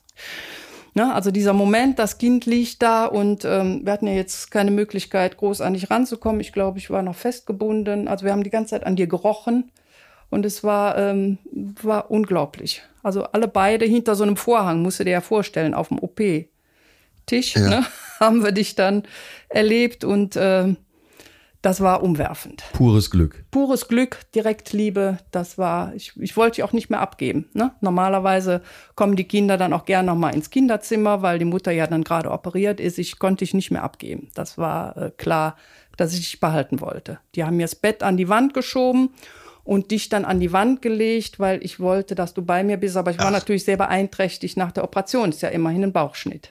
Ne? So. Aber das ist, das war umwerfend. Und Vater genauso. Ja, ja. Das war, also ich weiß noch, dass wir beide ja so ein bisschen wie so, wie so Tiere im Nest an dir gerochen haben, weil ich konnte ja nicht an dich ran. So. Und Ja. äh, Immer mal zum wieder ersten riechen. Mal war das der, der körperliche Kontakt. Der, der Pingel Und das in mir ist stellt sich noch das mal- so eklig gerade vor. Gar Blutig, nicht, schleimig. gar nicht, Nein? Leon, nein, nein, das war so dermaßen. auch wirklich. Ja, da bin ich auch. Da bin ich wieder etwas Seite. schief Ja, gelaufen, ja, Okay. Das war kein Moment störend oder nein, ja. Okay. überhaupt gar nicht. Und dein Rat wäre jetzt, äh, Junge, wenn es soweit ist, dann wird das alles schon laufen. Ja, Mach dir nicht zu viele Sorgen. Ja, ich habe fast, also ich müsste jetzt gleich noch was zu Johannes sagen, weil ich das jetzt angeschnitten ich wollte habe. gerade sagen, das ist jetzt ein spannender Teaser, was mit diesem kleinen Würmchen war. Ja, mit diesem kleinen Würmchen, genau. Ähm, Und der war jetzt ja eine normale Geburt in dem Sinne, als dass er unten rauskam. ja. Wie fühlt sich das an? Was jetzt genau, die Geburt? Ja. Ja. Wir, ja, haben, wir haben hier mal, haben wir, da haben wir das hier gesagt? Das ist wie eine, eine, eine Kegelkugel kacken oder so? So haben wir uns das vorgestellt? Ich habe es etwas äh, Schöner gesagt? ja, appetitlicher gehört. Auch von der Mutter ist so, als wenn man versucht, Medizinbar zu schlucken. Ja, also nach Geburt, will jetzt, hoffe, Doch keine, alle Details. keine Sa- äh, Schwangeren hören zu. Ich fand es ziemlich schrecklich. äh, Beide Geburten. tierisch weh oder was einfach nur? Ja klar, tut tierisch weh, Boah. zieht sich unglaublich in die Länge. Äh, und man hat zwischendurch das Gefühl, das klappt doch nicht, kann doch gar nicht gehen. Das So. kann nicht. Abbruch. kann, kann, ja, und dann weiß man, aber es gibt keinen Abbruch. Ja. Da muss man jetzt bitter durch. Das war mir auch vorher klar. Kannst ja schlecht sagen, wir kommen morgen nochmal wieder. Lass, tut ihn noch mal rein. Köpfchen noch mal rein. Und, und äh, kann, man, kann man diesen Schmerz mit irgendwas vergleichen? Nee, so einen Schmerz habe ich nie gehabt. Mm-mm. Nee. Also es ist das, das schön, die, die, die Wehen und, und äh, wenn sich das Kind setzt, das sind ja mal so Schmerzen, die kann man da irgendwie aushalten. Ne? Sind jetzt nicht schön und vor allem, wenn sich das so lange hinzieht, ist das nicht schön. Und mit der Geburt, ja, da kann man sich nur wünschen, dass es dann irgendwie schnell geht, weil danach kommt ja direkt dieser Glücksmoment, dass man das Kind hat. Ja. Dann ist so schnell ist das vergessen. Das glaubst du gar nicht. Ach, die Schmerzen sind ausradiert, so nach dem Motto. So, das Kind ist da, dann ist der Schmerz weg. Das Kind ist da. So, das schießt, das ist, glaube ich, auch hormonell geregelt. Ich weiß, dass ich bei dir unter der Geburt gedacht habe, oh schade, ein Einzelkind. Das machst du nicht nochmal mit. Ach so. okay. Ach so, okay. Das hätten wir gleich mit erledigen können. So, das war mir klar, nicht nochmal. Aber du warst noch nicht ganz da, dann war irgendwie, war das vergessen. Das ist. Ach. Ja. Und auch bei Johannes, also man, man nennt sowas ja spontane Geburt und da weiß ich gar nicht, wie man auf diese Begrifflichkeit kommt, weil mit spontan hat das ja nun mal gar nichts zu tun.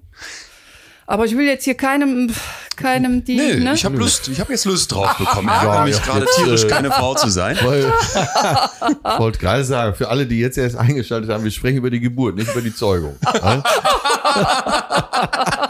Sorry, den konnte ich jetzt nicht liegen lassen. Ne? Es ist immer noch meine Mutter, Atze. Wir, bitte, Ja, wir bleiben beim mein Thema. Gott, jetzt- oh Gott. Äh, Ja, äh, vielleicht gehen wir mal aus dem Kreissaal raus. Wir gehen mal aus dem Kreißsaal raus. Das ist eine gute Idee. Ja, und, Und- ich möchte aber nochmal betonen, dass dieser Glücksmoment danach Ja. das alles wieder aufwiegt. Ähm, jetzt frage ich Leon mal. Wir machen den Zeitsprung jetzt 32 Jahre später weiter. Welches Adjektiv benutzt du am meisten, wenn du über deine Mutter sprichst? Boah.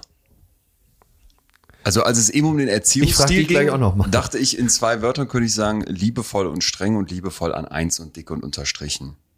Und das ist ja jetzt, was heißt Erziehung ist abgeschlossen, aber jetzt äh, stellt sie mir kaum noch Regeln auf. Schon noch hier und da gibt's mal eine kleine Korrektur, als wir Hinweise. jetzt Hinweise, was ich so bitte lassen solle oder auch nicht, wenn es um Sicherheitsfragen geht, weil wir mit den Jungs irgendwie da wie die Wahnsinnigen mit dem Motorboot von der Fähre auf von von Sardinien nach Korsika Ey, da würde ich ja sogar schon sagen. Ich weiß. Das, das gibt's doch gar nicht. Ich weiß, da gibt's dann Ärger, aber liebevoll doch. Und, und auch, das muss ich auch dazu sagen, an ganz vielen Stellen seid ihr ja völlig raus aus meinem jetzt beruflichen Alltag und das ist auch sowas, da sind wir einfach in ganz unterschiedlichen Bereichen unterwegs gewesen immer und hatte trotzdem das Gefühl, so als Kompass kann ich da anrufen. ah, okay. Also wenn irgendwie sowas ist, dann kannst du Mutter anrufen und fragen. Aber liebevoll ist das Adjektiv, was du Ja. ganz nach oben stellen würdest. Wie ist es bei dir, wenn du über Leon sprichst? Ja, spontan ist, habe ich jetzt erstmal bereichernd gedacht. Der bereichert mein Leben so aktuell, weil ja, ich jetzt auch so viel von ihm lernen kann und das Gefühl habe, der Leon, das ist jetzt so ein bisschen so zum Teil so umgekehrte äh, Rolle auch. Du bist mir oft ein Ratgeber. Ich lege sehr viel Wert darauf, was du mir so an Tipp gibst. Du machst mich an vielen Stellen mutiger, mich Sachen zu trauen. Das finde ich schon ähm, ja, bereichernd trifft es sehr. Und liebevoll würde ich aber bei dir genauso sagen. Also schon ein liebender Sohn, der, der sich sehr auch um unser Wohlergehen bemüht oder sich drüber freut oder ne, so dran Anteil nimmt. Er hat ja in einer dramatischen Aktion jetzt euch Impftermine besorgt. Du hast über Stunden, glaube ich, immer wieder die Seite geklickt, oder? Äh, Das war ja, noch, wann war das? Ostern um den Dreh, ne? Ostern, Die genau. große Verlosung in NRW, Genau. weil AstraZeneca war übrig. Irgendwie waren alle eine Osterferien. Ja. Und dann habe ich immer den Browser refresh, refresh, refresh, bis ihr den Termin hattet. Ja. Ähm, ja, aber das war, das war, glaube ich, das war immer so, dass man da, und da, da kannst du ja eigentlich nur dankbar sein. Du kannst ja nur dankbar sein, wenn du eine Mutter hast, die dich liebt, weil das darf man ja, Ja. immer nicht vergessen an der Stelle. Ne? Wir sagen, du kriegst dieses Würmchen auf die Brust gelegt und da ist direkt die Liebe. Was ist, wenn das Kind nicht so gewollt ist? Was ist, wenn da keine, wenn da nicht direkt ein Paar ist und du hast Ja. das Gefühl, ich habe noch einen Partner und das Da muss läuft man auch mal jetzt hier drauf ne? hinweisen. Das, das muss man einfach mal sagen. Ihr hattet Idealbedingungen. Richtig. Und äh, deswegen ist ja, ihr versteht euch ja als Familie, so beobachte ich das ja, äh, extrem gut. Ihr seid eine Einheit und da hat halt wohl alles gepasst. Oder fast alles. Ja. Mutter, ich habe noch mal eine Frage, wenn du jetzt sagst, auch dieses nach vorne springen und wie geht man eigentlich miteinander um? Wie hast denn du so diesen, diesen gesellschaftlichen Anspruch wahrgenommen? Weil da sagt ja jeder, ja, Mut, Mutter sein da, ne? Wie machst du es jetzt richtig? Und so geht's, so ist es falsch. Und dann gibt's immer dieses Prenzlauer Bergbild, die Mütter da, wie die liebevoll mit ihren Kindern in den 2000 Euro Kinderwagen da rumschieben und man vergleicht sich und hat das Gefühl, oh Gott, da hätte ich nämlich auch noch mal so ein bisschen Schiss, weil ich so denke, wie, wie funktioniert jetzt Elternschaft dann in dem Fall und ähm, mit wem vergleicht man sich und kann man da nicht tierisch in so ein Hamsterrad reinkommen, dass du immer denkst, boah, die machen das so viel besser und guck mal, wie die das erziehen und ohne die Strenge und ohne das Konsequent und ist trotzdem ein braves Kind. Ja, also so spontan habe ich jetzt erstmal an deinen Kindergarten gedacht, ne? Die dann sagten, so, die Mutter muss zu Hause bleiben. Die soll nicht, soll jetzt nicht arbeiten gehen. Ne? Das war, das war so eine Sache, die ja einen Anspruch an, an mich als Mutter war. Auf der anderen Seite war so der Anspruch, ähm, also wenn man damals sagte, ich bin Mutter, ich bin Hausfrau, das ist ja jetzt nicht so besonders angesehen. So, ne? Ja. Und wenn man sagte, ich bin Vater und Hausmann, war es ein bisschen besser, weil halt was fortschrittlicher. Aber eigentlich ist schon auch der Anspruch da, dass man das alles unter einen Hut bringt. Berufstätigkeit, Haushalt, Kinder, das muss alles unter einen Hut. Und der Anspruch, der ist ja schon auch noch klassisch viel stärker an die Frau als an den Mann. Da haben wir ja eben schon drüber gesprochen, dass die Männer sich dann doch eher auf den Beruf konzentrieren und die Frauen auf den, auf den familiären Teil, ähm, aber halt auch noch den Beruf unter einen Hut bringen. Also das habe ich damals schon so in der Diskrepanz auch als, als Anforderung erlebt, wo ich auch im Nachhinein denke, ähm, da würde ich den Tipp geben, sich da nicht so einen Stress zu machen. So, das muss direkt von Anfang an klappen. Das Kind ist da und dann muss direkt Beruf und, und Familie und alles unter einen Hut kommen, sondern das mal ein bisschen entspannter anzugehen. Wenn das finanziell jetzt nicht gerade so ein Druck ist, dass unbedingt sofort beide da arbeiten müssen, zu gucken, Gibt es da Möglichkeiten, sich das aufzuteilen, dass der eine eine halbe Stelle macht und der andere auch eine halbe oder ob einer zu Hause bleibt, egal ob jetzt Vater oder Mutter, dass man da einfach ein bisschen entspannter rangeht. Da habe ich das Gefühl, da macht ihr euch unglaublich früh Jo. Einen Kopf drum im Vorfeld schon. ähm, Mutter bei diesen, ich muss noch mal, ich muss mal aus diesem Erziehungsding noch mal kurz noch mal raus, weil mich eine Sache die ganze Zeit noch umtreibt, weil wir das auch an Weihnachten, wir haben an Weihnachten eine heiße Diskussion gehabt, muss ich hier dazu sagen, ähm, eben weil jetzt alle um uns herum so schwanger werden. Und da ging es ja auch ums zu Hause, also zu Hause. ihr, äh, Mutter, Vater, Hannes, ich ähm, Ja. haben Sachen diskutiert. Und da ging es ja auch ums Stillen. Und die große Frage war, darf der Mann da mitreden oder wie war das mal? Da entscheiden beide zusammen, wann abgestillt wird und dadurch irgendwie der Mann ja auch mehr so dann übernehmen kann, weil das Kind nicht mehr alle paar Stunden zur Mutter muss, ne? Und da weiß ich noch, spalteten sich die Geister. Weil du da, glaube ich, sehr so warst, nee, das muss irgendwie auch die Mutter entscheiden und das ist eine Muttersache und das ist ja dann auch dieses direkte körperliche. Der Mann kann nicht stillen und wir halt so waren, nö, hä? Wir sind so aufgeklärt und wir wollen dann auch mitbestimmen. Mitbestimmen klingt jetzt immer so hart, aber wir wollen da mitreden und das muss, kann man doch dann auch zusammen entscheiden. Also erstmal stillen Ja oder Nein, finde ich, kann man nicht so sagen. Also das hätte man mir nicht vorschreiben können. Nee, war für okay, mich klar, klar, ja. ich, ich stille, das ist das Beste fürs Kind, das ist fürs Ja. Immunsystem wichtig, das ist für den Körper, also als Körperkontakt wichtig. Das wäre jetzt niemals eine Frage gewesen, die, äh, die ich mir gestellt hätte, wenn der Mann das anders will. Äh, und mit dem Abstillen, es ist ja nicht so, dass ein Kind dann endlos nur noch gestillt wird. Es wird ja dann ab und zu, also die, die länger gestillt werden, bei euch war das so die Regel irgendwie so sechs Monate. Das so etwa so ein halbes Jahr und dann fängt das Abstillen an, ne? so, so dass das ja ein überschaubarer Prozess ist. Und dann hinterher beim Abstillen kann der Vater ja auch dann ein Fläschchen oder Essen geben. Ne? So. Und wir haben es halt auch vorher so gemacht, dass ich halt schon mal abgepumpt habe. Das ist jetzt keine schöne Aktion. Da kommt man sich schon so ein bisschen so maschinenmäßig vor.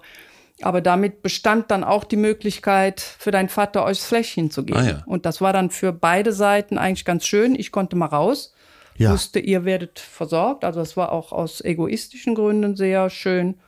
Und Florian hat genossen, euch das Fläschchen nochmal zu geben. Ne? Also das ist eine Möglichkeit, die kann man ja dann auch während der Zeit machen. Und glaubst du, wenn der Vater jetzt immer so ein Fläschchen parat gehabt hätte und mich dann so auf dem Arm gehalten hätte und auch an seinem Körper nah dran und so weiter und dann hätte man nach zehn Jahren oder sowas mal geguckt, dass man dann keinen Unterschied festgestellt hätte? Oder glaubst du, das ist immer dann noch was anderes, dieses Kind- und Mutter-Verhältnis? Ach, wenn, denn, wenn, der du so rein- nur, wenn du rein nur dieses- über ihn das Fläschchen ja, gekriegt rein hättest. dieses Technische wird halt durch einen dich liebenden Menschen ersetzt, kommt das da dran. ja, Ja, ne? ja. Doch. Also ich denke mal, was halt auch eine Sache ist, ist die Muttermilch und dieses, ne, dass die Kinder direkt das Immunsystem gestärkt Ja. kriegen dadurch. Das ist eine Sache. Aber äh, dieser körperliche Kontakt und die Nähe, die kann auch ein Vater geben. Da bin ich eigentlich von überzeugt. Ja. Mein Vater, der lange im Krieg war äh, und auch danach noch lange in Gefangenschaft, der die schlimmsten Sachen im Krieg gesehen hat, hat gesagt, zu 100 Prozent, zu 100 Prozent, wenn Kameraden oder so damals äh, angeschossen wurden oder verreckten, zu 100 Prozent haben alle in dem Moment nach Mama gerufen. Ah, Und das würde dem ja so ein bisschen äh, widersprechen, dass, äh, dass man nicht doch zur Mutter sowieso ein näheres Verhältnis Ja, hat. außer die wurden eben alle nur von Mutter gestillt und da Genau. wäre es undenkbar gewesen, Genau. dass Vater mal ein Fläschchen hat abgepumpt. Ja, Dann wird, das wird ja Sinn machen. Da. In der Generation, Ja. in der Generation ja schon mal sowieso. Ne? Ich erinnere an deinen Opa, der bei der Geburt gar nicht dabei war. Ne? Das war ja noch mal ein ganz viel distanzierteres Verhältnis. Der ja wahrscheinlich auch dich nicht gewickelt hat? Oder das schon? ich, nee, nee, klar, nee, garantiert nicht. Nee. Ja, dann. Ja, ja ich denke wieder an die Äffchen. Weißt du, an diese ganz brutalen Versuche mit Affen, die uns ja nun mal relativ nah sind, wo die die in so Käfige gesetzt haben und der eine kriegt Milch, einfach nur Milch und der andere kriegt so einen ähnlichen Konstrukt, ähnliches Konstrukt in den Käfig, nämlich so eine Affenfigur. Einmal ist es eine Stahlfigur, die irgendwie die Milch einfach gibt und einmal ist es so eine äh, weiche, plüschige Figur. Und der Affe geht nicht zu der Milch einfach nur. Der will dieses in den Arm genommen werden von so einem Plüschaffen dann zwar an der Stelle, aber ne, er möchte diese, diese Nähe haben. Und da könnte ich mir jetzt daraus ableiten, okay, dieser reine Akt, ich kann Milch geben als Mutter eben, sagen wir Ja, mal, der wäre ja. ersetzt, ne? Warum sollte dann ein Kind auf dem Körper liegend des Vaters, Okay. ne, mit irgendwie einer Milch, die es aus dem Fläschchen bekommt, oder könntest du auch eine Brustattrappe vorstellen für sowas? Warum sollte das nicht die Liebe zu diesem Menschen genauso tief aufbauen können? Das, das würde ich gerne mal ein Argument sehen. Ja. Da hätte ich jetzt nochmal wirklich so als ähm, körperliches, körperliches äh, Empfinden das Gefühl, dass das doch, wenn es in dir drin ist, es ist nicht im Mann drin. Oder? Hat's Ja, so von außen drauf? Da hätte ich das Gefühl, dass das muss doch was anderes sein. Das ist ja Als auch ein Mutter. Gefühl, was wir Männer einfach nicht kennenlernen werden. Wir werden nie kennenlernen, dass unter unserem Herzen noch ein anderes Herz schlägt. Und da, da können wir uns noch so auf den Kopf stellen. Ja, ja. Und wie meine Oma immer sagte, aus Männern kommt nichts Vernünftiges raus. Aber die war halt sehr handfest. Und du hast klatschend in deinem Kleidchen zur Musik dazu. ja, ja, ja, oh, stimmt, ich, stimmt. Hast komme aus dem Frauenhaus. Also. also äh, lasst mich eine Frage an euch beide stellen. Ähm, welche gemeinsamen Aktivitäten liebt ihr beide gleichermaßen? Kochen und im Garten arbeiten. Das war ein Du? Spaß, Mutter. Ich wollte grad beide hasse- sagen, Beides also- Mutter hasse hat ich. gerade sehr skeptisch Ja, Ja, geschaut. was, die- was Kochen? tickt der nicht mehr sauber. Was, was erzählt der Dottore da gerade? Ja, Garten, das kommt doch so gerade, ne? Das ist dir ja schon Es wichtig. macht mir aber Angst, weil da merke ich, dass ich alt werde dran, dass ich jetzt hier schon diesen Rentnermodus verfalle und da bei mir im Garten an den Hortensien die Blättchen abzuppel. Nee, aber Ja. äh, ähm, was machen wir gerne? Ich, ich äh, würde sagen, alles, was so mit draußen zu tun hat Ja. tatsächlich und Ja. mit Bewegung, ne? Du erinnerst dich an unsere Schneewanderung an Weihnachten. Wir fahren Rad, wenn es geht. Wir Ja. spazieren durch Städte, wie jetzt hier durch Hamburg, wo wir zu Besuch ja bei dir sind. Und Ja, du siehst ja Sowas? sportlicher aus als dein Sohn. danke. Und machst du mehr Sport als er? Äh, nee, ich glaube, Leon so phasenweise, ne? Ja, du machst Damit- auf jeden Fall regelmäßiger und äh, Ja, ich mache regelmäßig Sport. vielleicht nicht dann so Rennrad mit 30 km/h mit der WG-Truppe da. Und du ab und zu, dann aber extrem. Ja, ja. Und dann so phasenweise, dann machst du es ja auch regelmäßig, ne? Und würdest du denn aber, hättest du was anderes gesagt als gemeinsame Nee, mir fiel auch als Mutter-Sohn-Aktivität? erstes so unsere Spaziergänge oder Fahrradtouren, sowas. Das Und das liebt ich ihr auch und beide. Das, ja, also das finde ich. Schön. Und aber wirklich zum Schluss äh, vielleicht auch nochmal Props an dich, Mutter, weil dieses Gefühl, wenn ich jetzt irgendwas hätte, wenn jetzt, ne, sagen wir, ich kriege eine schlimme Diagnose, ich, äh, es läuft irgendwas schief, ich ne, kann dann sich ja tausend Sachen ausmalen, die schieflaufen würden. Ich wüsste, du säßest bei mir am Krankenhausbett, du würdest ins Gefängnis kommen, du würdest auch so, achtest sowieso auch auf mich, auch in dem, wo es alles gut läuft, muss man ja auch gerne mal aufpassen.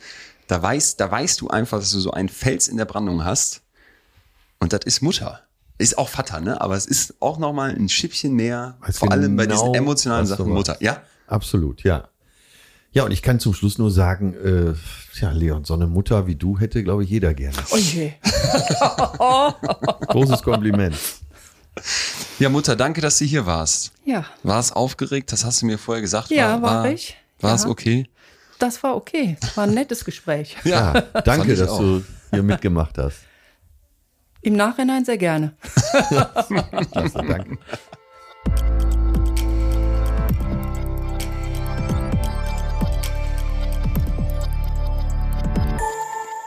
Ach, was ein schönes Gespräch. Also deine Mutter, die ist, ich bin ein Riesenfan. Wir brauchen T-Shirts. Kannst du mich verstehen? Ja. Also streng genommen kennt ihr euch ja besser, aber ich bin wirklich Fan deiner Eltern und besonders auch deiner Mutter. Ich, ich, ich habe manchmal das Gefühl, weil, weil ich auch viele Leute kenne, die so ein kritisches Verhältnis zu ihren Eltern haben, ob ich was übersehe oder ob ich irgendwie, ob, ich- ob ich einfach nur pures Glück habe, weil, weil Ja. ich bin auch Fan und ich bin wirklich einfach nur dankbar und habe ja aber auch schon so oft mit Leuten sprechen dürfen, die mir ihre Geschichten geteilt haben, wo du wusstest, in deren Kindheit und auch in der Beziehung zur Mutter war, war so, war so viel falsch und das habe ich einfach wirklich im Gegenteil. Ich habe, ja, ich, ich hätte das Gefühl, wenn meine Mutter irgendwann mal, oh Gott, äh, wie sage ich das jetzt? Die Szene, die du am Anfang beschrieben hast, deine Mutter liegt Mal nicht mehr am, am Sterbeblatt, ne? Ja. mal nicht mehr ist. Ich hätte das Gefühl, ähm, da, da gäb, ich hätte das große Glück, dass es dann nicht so aus dem Weg zu räumen gibt. Ja. Verstehst du, was ich meine? Ja. Ich, ich glaube, Ja. ich käme mit total reinem, reinem äh, Zwischenmenschlichen, kämen wir immer wieder zueinander. Ja, weißt was, Ja. äh, weißt, warum ich dich beneide bei deiner Mutter, dass sie so reflektiert ist? Meine Mutter kommt aus einer ganz anderen Zeit, ist ja klar.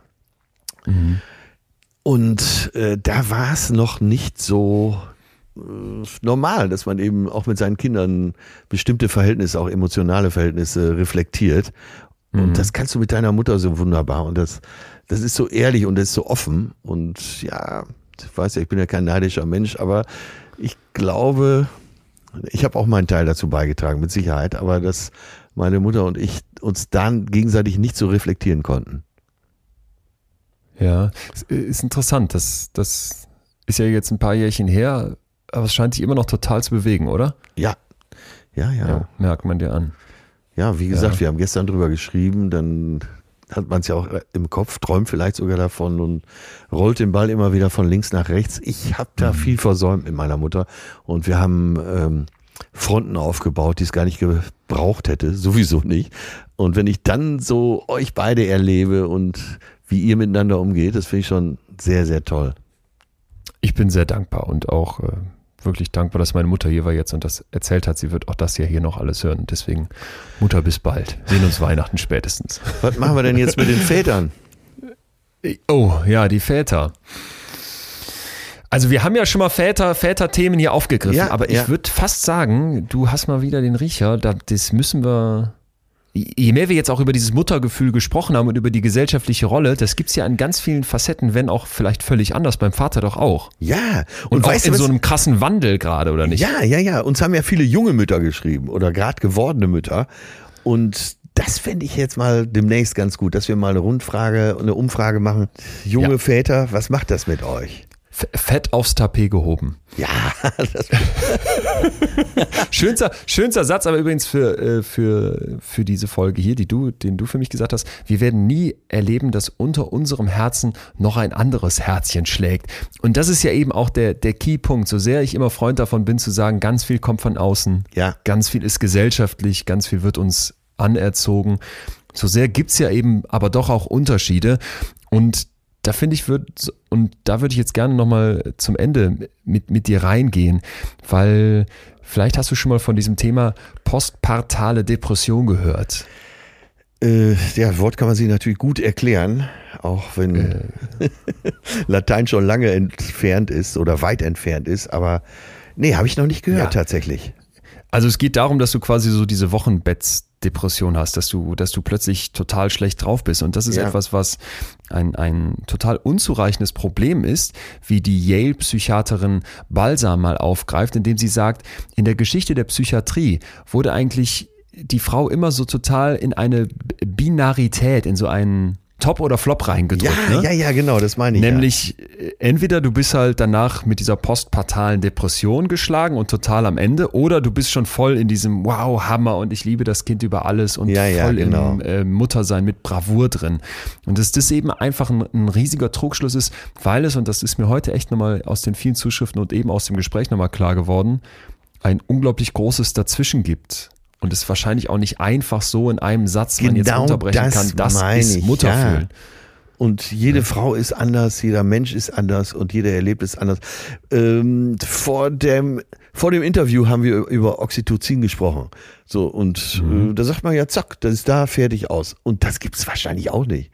Die eine Frau sch schüttet das in hohen Dosen aus, die andere vielleicht nur minimal. Da fängt es ja schon mal mit an. Und das alles so eben so einzuordnen in das Lager und das Lager, das ist so unfair. Ja.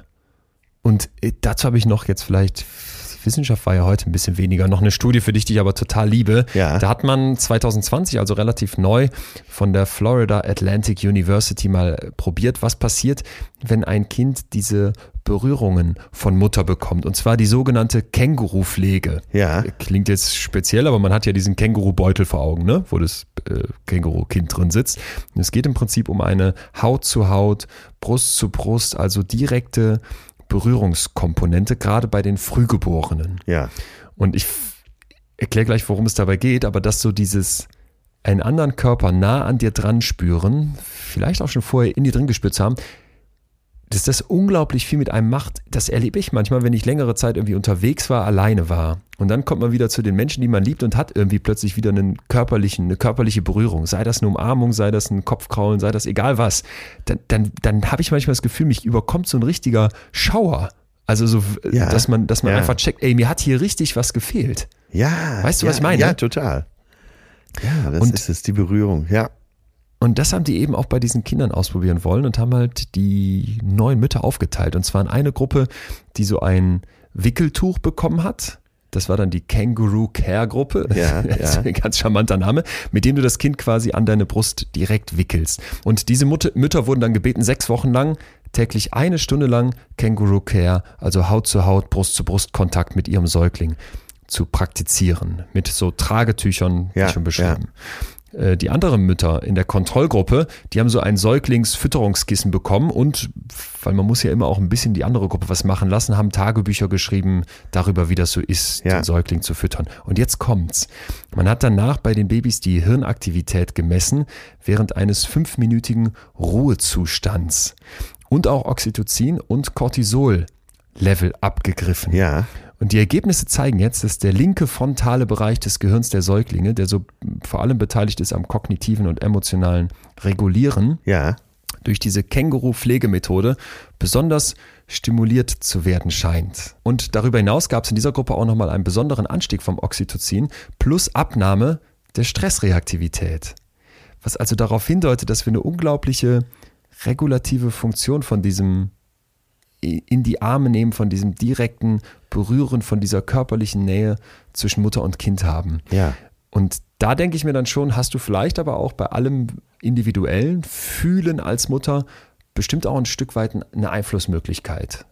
Wie nehme ich das Kind wahr? Wie, was entsteht für eine Bindung zwischen uns? Ja, was gebe ich dem ja, Kind mit? ja. Kann man sich vorstellen, oder? Ja, und auch da haben sich die Zeiten total geändert, wo du heute ach, über Monate, teilweise Jahre das Kind bei dir im Bett oder am Bett hast. Da wurde das Kind früher weggelegt und wird gesagt, ja, schreien macht die Lunge stark und so.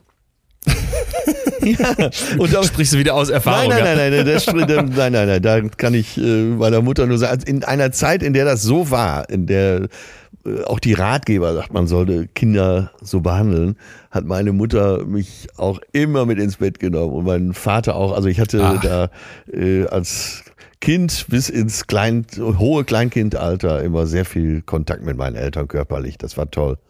Das hat mich ja vielleicht auch zu so einem glücklichen Menschen werden lassen. Atze, bei allem, was wir heute gehört haben, was mich wirklich an vielen Stellen unglaublich berührt hat und auch schon beim, beim Durchlesen und Vorlesen jetzt hier der Nachrichten und natürlich auch nochmal beim Hören vom, vom Muttergespräch. Was ist dein Fazit? Was nimmst du mit zum, Mut, zum Gefühl Mutter sein? Naja, das ein Gefühl hat sich bei mir nicht verändert. Und zwar, äh, dass ich das nie zu 100 Prozent kennenlernen werde. Und äh, ja, vielleicht uns Männern da genau die Seite ab und zu mal fehlt. Äh, Das zweite ist, dass äh, die auch in unseren Zuschriften, nicht nur deine Mutter, auch in unseren Zuschriften eben so gut rüberkam, wie, wie das sein kann, wie diese Bindung sein kann, aber Ja. auch welche Zweifel da sein können.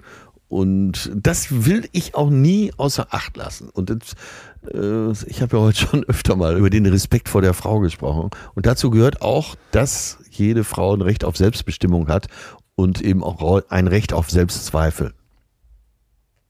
Ja. Ja, also bin ich total dabei und denke die ganze Zeit aber auch noch, das, was du gerade zum Schluss gesagt hast, dieses, wenn man dann zuhört, wenn man versucht, sich mal einzufühlen, dann kann man das ja immer tun mit dem Gedanken, hundertprozentig wird mir das nicht gelingen. Ja. Ich habe bei all den Themen, wenn man sich damit mal psychologisch so beschäftigt, wie Depressionen, wie Ängste, aber auch so ein unglaublich starker Wille oder jetzt heute das Muttersein, den Eindruck, das ist vielleicht manchmal auch zu leicht, sich zu sagen, ach, das kann ich gar nicht nachvollziehen, das ist so völlig anders als, als mein Empfinden. Und wenn man dann aber zuhört, fängt man plötzlich an, doch ganz viel daran zu verstehen, oder? Ja, ja. Also auch wenn ich es nicht hundertprozentig nachempfinden kann, habe ich doch jetzt schon ein völlig, völlig tieferes Verständnis Ja. davon, als ich das vor den ganzen Sachen heute hatte. Und denke dann immer, lasst uns für sowas, lasst uns für sowas vielleicht ein Stück weit versuchen, offener zu werden, dass du nicht einfach sagst, ah ja, kann, kann ich nicht nachvollziehen, bin ich raus. Keine Ahnung, wie sich deine Panikattacken anfühlen, ähm, kann ich dir auch nicht helfen, Ja, erzähl ja, von mir aus. ja. Aber, sondern dass wir wirklich eher sagen, diese Fähigkeit, sich einzufühlen, mit Menschen mitzufühlen, die uns was bedeuten, die uns was erzählen, das ist extrem menschlich. Das ist nicht aus der Luft gegriffen, das ist nicht absurd. Und ich habe das heute nochmal noch mal total gedacht, bevor man jetzt irgendwie denkt, das, sind irgendwie so zwei völlig verschiedene Paar Schuh, Mütter, Väter. Ich glaube auch, dass es da unglaublich viele Parallelen gibt und Ja, ja, ja. dass man, dass man auch als Mann, der, der, wie du so schön gesagt hast, dieses zweite Herzchen nie unter seinem Herz spüren wird, doch trotzdem, doch trotzdem total, total nachempfinden kann, was da beschrieben wird, auch wenn man es nicht genauso fühlen Ja, ja, ja. Ich will das ja auch gar nicht äh, voneinander ausschließen. Und gleichwohl bleibt ein kleiner Unterschied. Ja, ja, da bin ich auch dabei. Dann schulde ich dir jetzt noch eigentlich das, was mich diese Woche, es hat mich zum Lachen und zum Wein gebracht. Kurz den Bachelor. Also es fing an mit einem, ich erzähle einfach, wie es war, dann kann mir ja auch keiner Vorwurf machen. Es fing an mit einem Anruf bei uns in der Agentur. Äh, Der Bachelor persönlich habe angerufen, wurde mir dann erzählt und der hätte wohl die Info bekommen, dass ich in einem Vortrag ein Foto von ihm benutzt habe. So, das stimmte auch und ich habe aber nicht gewusst, dass das der Bachelor ist. Woher auch? Woher auch? Ich ähm, zitiere eine Studie und zwar, äh, wo äh, einen, wo man in einem, wo man ein Experiment gemacht hat und zwar wollte man wissen, kann ein Computer, ist eigentlich total krass, kann ein Computer von außen erkennen, ob jemand homosexuell oder heterosexuell ist? Ja? Ja, ja. Eine künstliche Intelligenz. Und das, diese Studie ging so, dass man dem Computer also Fotos gegeben hat von einer Online-Dating-Plattform wie Parship. Und das erzähle ich auch so alles und Ja. zeige dann eben zwei Fotos von der Parship-Webseite. Und dachte, das muss ja wohl reichen, wenn ich das so zitiere, indem ich das erkläre. Reicht es aber rechtlich nicht. Und jetzt habe ich dort den Bachelor gezeigt und war natürlich erst stinksauer, weil ich dachte, Moment mal, es ist doch ein wissenschaftlicher, wissenschaftlicher Beitrag, den ich da zitiere, zu dem ich was erzähle und war erstmal stinksauer auf den Bachelor und dachte, wieso will der mir jetzt hier an den Karren pissen? Und dachte dann aber im Nachgang, weil der Bachelor hat ja quasi den, der Bachelor ist Anwalt, muss man dazu wissen. Ach so. Äh, Und der Bachelor hat jetzt quasi den Fotografen vertreten, die sie wahrscheinlich auch irgendwie kennen. Und da habe ich dann im Nachhinein gedacht, äh, recht haben sie, weil ich bin totaler Freund von Urheberrecht und auch, dass die Sachen, die irgendwie künstlerisch gemacht wurden, werden geschützt sind. Ja. Und dann kommt jemand und äh, nimmt ein Bild im besten Wissen und Gewissen, weil man hätte es zitieren dürfen, wenn ich die Quelle dazu geschrieben hätte auf dieser Folie. So, Ja. das habe ich nicht gemacht, ich habe es nur mündlich gesagt und dafür wurde ich jetzt abgemahnt, musste ich bezahlen. Liebe Grüße nochmal raus an den Bachelor, weil ich finde, das ist irgendwie auch geil, Wie viel wenn du auf kostet deiner? Bucketlist stehen hast. Das äh, weiß ich jetzt nicht, ob ich das sagen darf, aber es war überschaubar teuer. Also das war okay. Und, und wie 50.000. gesagt, Entschuldigung, den konnte ich jetzt nicht liegen lassen. ja, habe ich dann so bezahlt, die 50.000 und ähm, werd, werde es nicht wieder machen, gelobe Besserung. Das war jedenfalls meine, meine, mein, mein indirekter Kontakt mit dem Bachelor. Direkt gesprochen haben wir nie. Eigentlich schade. Herr Bäbschler, Herr Bäbschler, gehört das alles Ihnen?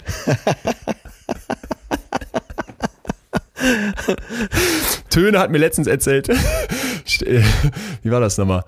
Du kennst doch so, so äh, Trash-Assi-Formate im Fernsehen.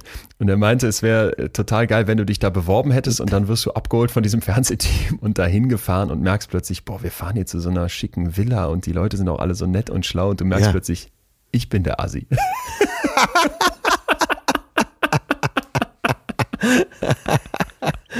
Ja, oder umgekehrt. Oder umgekehrt. Oder, oder umgekehrt. Du fährst denkst dir? Ich habe ja wesentlich mehr Geld als die alle hier zusammen. daran, daran kann man ja bekanntermaßen nicht einfach Assis festmachen. Naja, äh, das muss jetzt reichen. Ja, genug, das muss auch genug, reichen. ge- genug gebachelort und genug Trash-TV besprochen. Ich muss noch eine Sache Schluss, äh, loswerden, Atze, zum Schluss. Wir haben jetzt ein bisschen den Dämpfer gehabt. Ja. Die Tourtermine werden abgesagt. Wir müssen unser betreutes Fühlen auf nächstes Jahr verschieben. Es gibt aber auch jetzt hier, Leute, ein Türchen im Adventskalender. Gute Nachrichten. Und zwar, weil ihr so die Hütte eingerannt habt, darf ich nächstes Jahr Zusatztermine von meiner Tour spielen. Ja, das ist wirklich Ist das nicht? Ist das nicht? großartig. Ach ja, ich merke ja bei deinen Tourterminen, wie du mit Leib und Seele und der von dir vermaledeiten Leidenschaft dabei bist. Und nächstes Jahr dann auch wieder, ich habe die ganze Zeit so vor Augen, Leute, wenn ihr findet, dass wir Kultur in Deutschland brauchen, dann brauchen wir auch die Bühnen. Und jedes Mal, wenn ich da vorne stehe am Ende der Show, dann bitte ich auch um Applaus für all die zum Teil ja 20 Leute, die auf, auf den kleinen Bühnen, auf denen ich ja auch un- unterwegs bin, im Hintergrund mitwirken. Und denke, das ist doch so, so wichtig. Und diese Leute sind ja zum Teil am, am, am Rand des, Ex, des Existenzminimums gedrängt worden durch diese Pandemie jetzt. Ja. Und wir wissen alle, der letzte Winter hat's gezeigt. Der Winter ist jetzt mies, aber es geht ja erst im Frühjahr nächst, nächstes Jahr los. Das heißt, holt euch Tickets für Kultur und nicht nur für meine Sachen gerne auch, aber unbedingt für alles, was ihr irgendwie unterstützenswert findet. Aber So, du hast ja gemerkt, sie wollen, ja, sie wollen. Ja, Sie wollen. Ich freue mich auch. Also ich komme wieder in fast alle großen Städte und Atze, was ich mir überlegt habe. Ganz zum Schluss ja. Kommt, kommt folgendes. Es ist ein neues Edit der Show.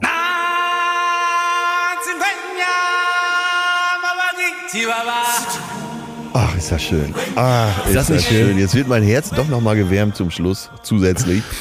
Ja, ja. Ich baue nämlich gerade eine äh, komplett neue Nummer ganz hinten dran und zwar aus unserem Betreutes Fühlen Kosmos hier. Dachte ich, nehme ich die und das wird mit dem Lion King Song dann auf der Bühne starten. Ich werde das vorher bei der GEMA anmelden, sodass mich keiner abmahnt und äh, will noch nicht mehr dazu verraten, aber es wird ein, wird ein Feuerwerk. Und an alle da draußen, ihr Lieben, wenn ihr euch jetzt Tickets vor Weihnachten noch holt, dann könnt ihr einfach auf meine Webseite gehen leonwinscheid.de und kriegt noch was obendrauf. Wenn ihr eure, ich glaube, es ist euer Name, den ihr braucht und eure Bestellnummer oder so ähnlich, steht alles auf der Seite, dann kriegt ihr für unter den Tannenbaum zum Ausdrucken so einen, so einen schönen netten Gruß, aber nicht nur das, sondern auf dem Ding steht dann noch eine Einladung zu einer Lesung im Januar, sodass ihr euren Leuten direkt sagen könnt, hier hast du was für unterm Baum. Ne? Äh, äh, ich, Leon, Ist das nicht schlau? ja, ich gehe auch auf Tour. ich gehe doch auch auf Tour, verdammt nochmal. Atze, Atze. Haben wir letzte Woche drüber gesprochen? Ja, aber mein Programm heißt, wie heißt mein Programm überhaupt? Echte Mann, Gefühle. echte Gefühle. Und äh, jetzt auch mit einem 30-minütigen Heilpraktiker-Teil. Hammer. Der heißt Wie wird der eingeleitet? äh, Globuli, jetzt erst recht.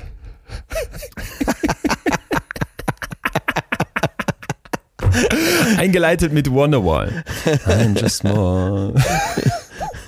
Ach, Atze. Do you Ich, äh, deine- believe? Passt ja zum Heilpraktiker sein. Oh, ist das schön. Ist das schön. Okay. Dann sehen wir uns beide nächstes Jahr bei unserer Show aller spätestens wieder in live. Ihr alle uns hoffentlich auch. Bis dahin, Freunde und Freundinnen, Mütter und Nicht-Mütter. Fühlt euch gut, gut betreut von uns und wirklich umarmt mit einem heute total warmen Gefühl. Gehe ich hier raus. Ich hoffe, du auch, Atze. Ja, und vor allen Dingen bleib gesund, Motherfucker. Ich mahne dich ab. du Assi. Ich sag ja, du bist der lustigste Mensch der Welt. Ach, ehrlich, großartig. So, tschüss. Tschüss, hau ab.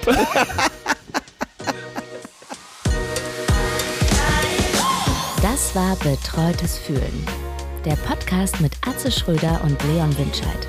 Jetzt abonnieren auf Spotify, Deezer, iTunes und überall, wo es Podcasts gibt.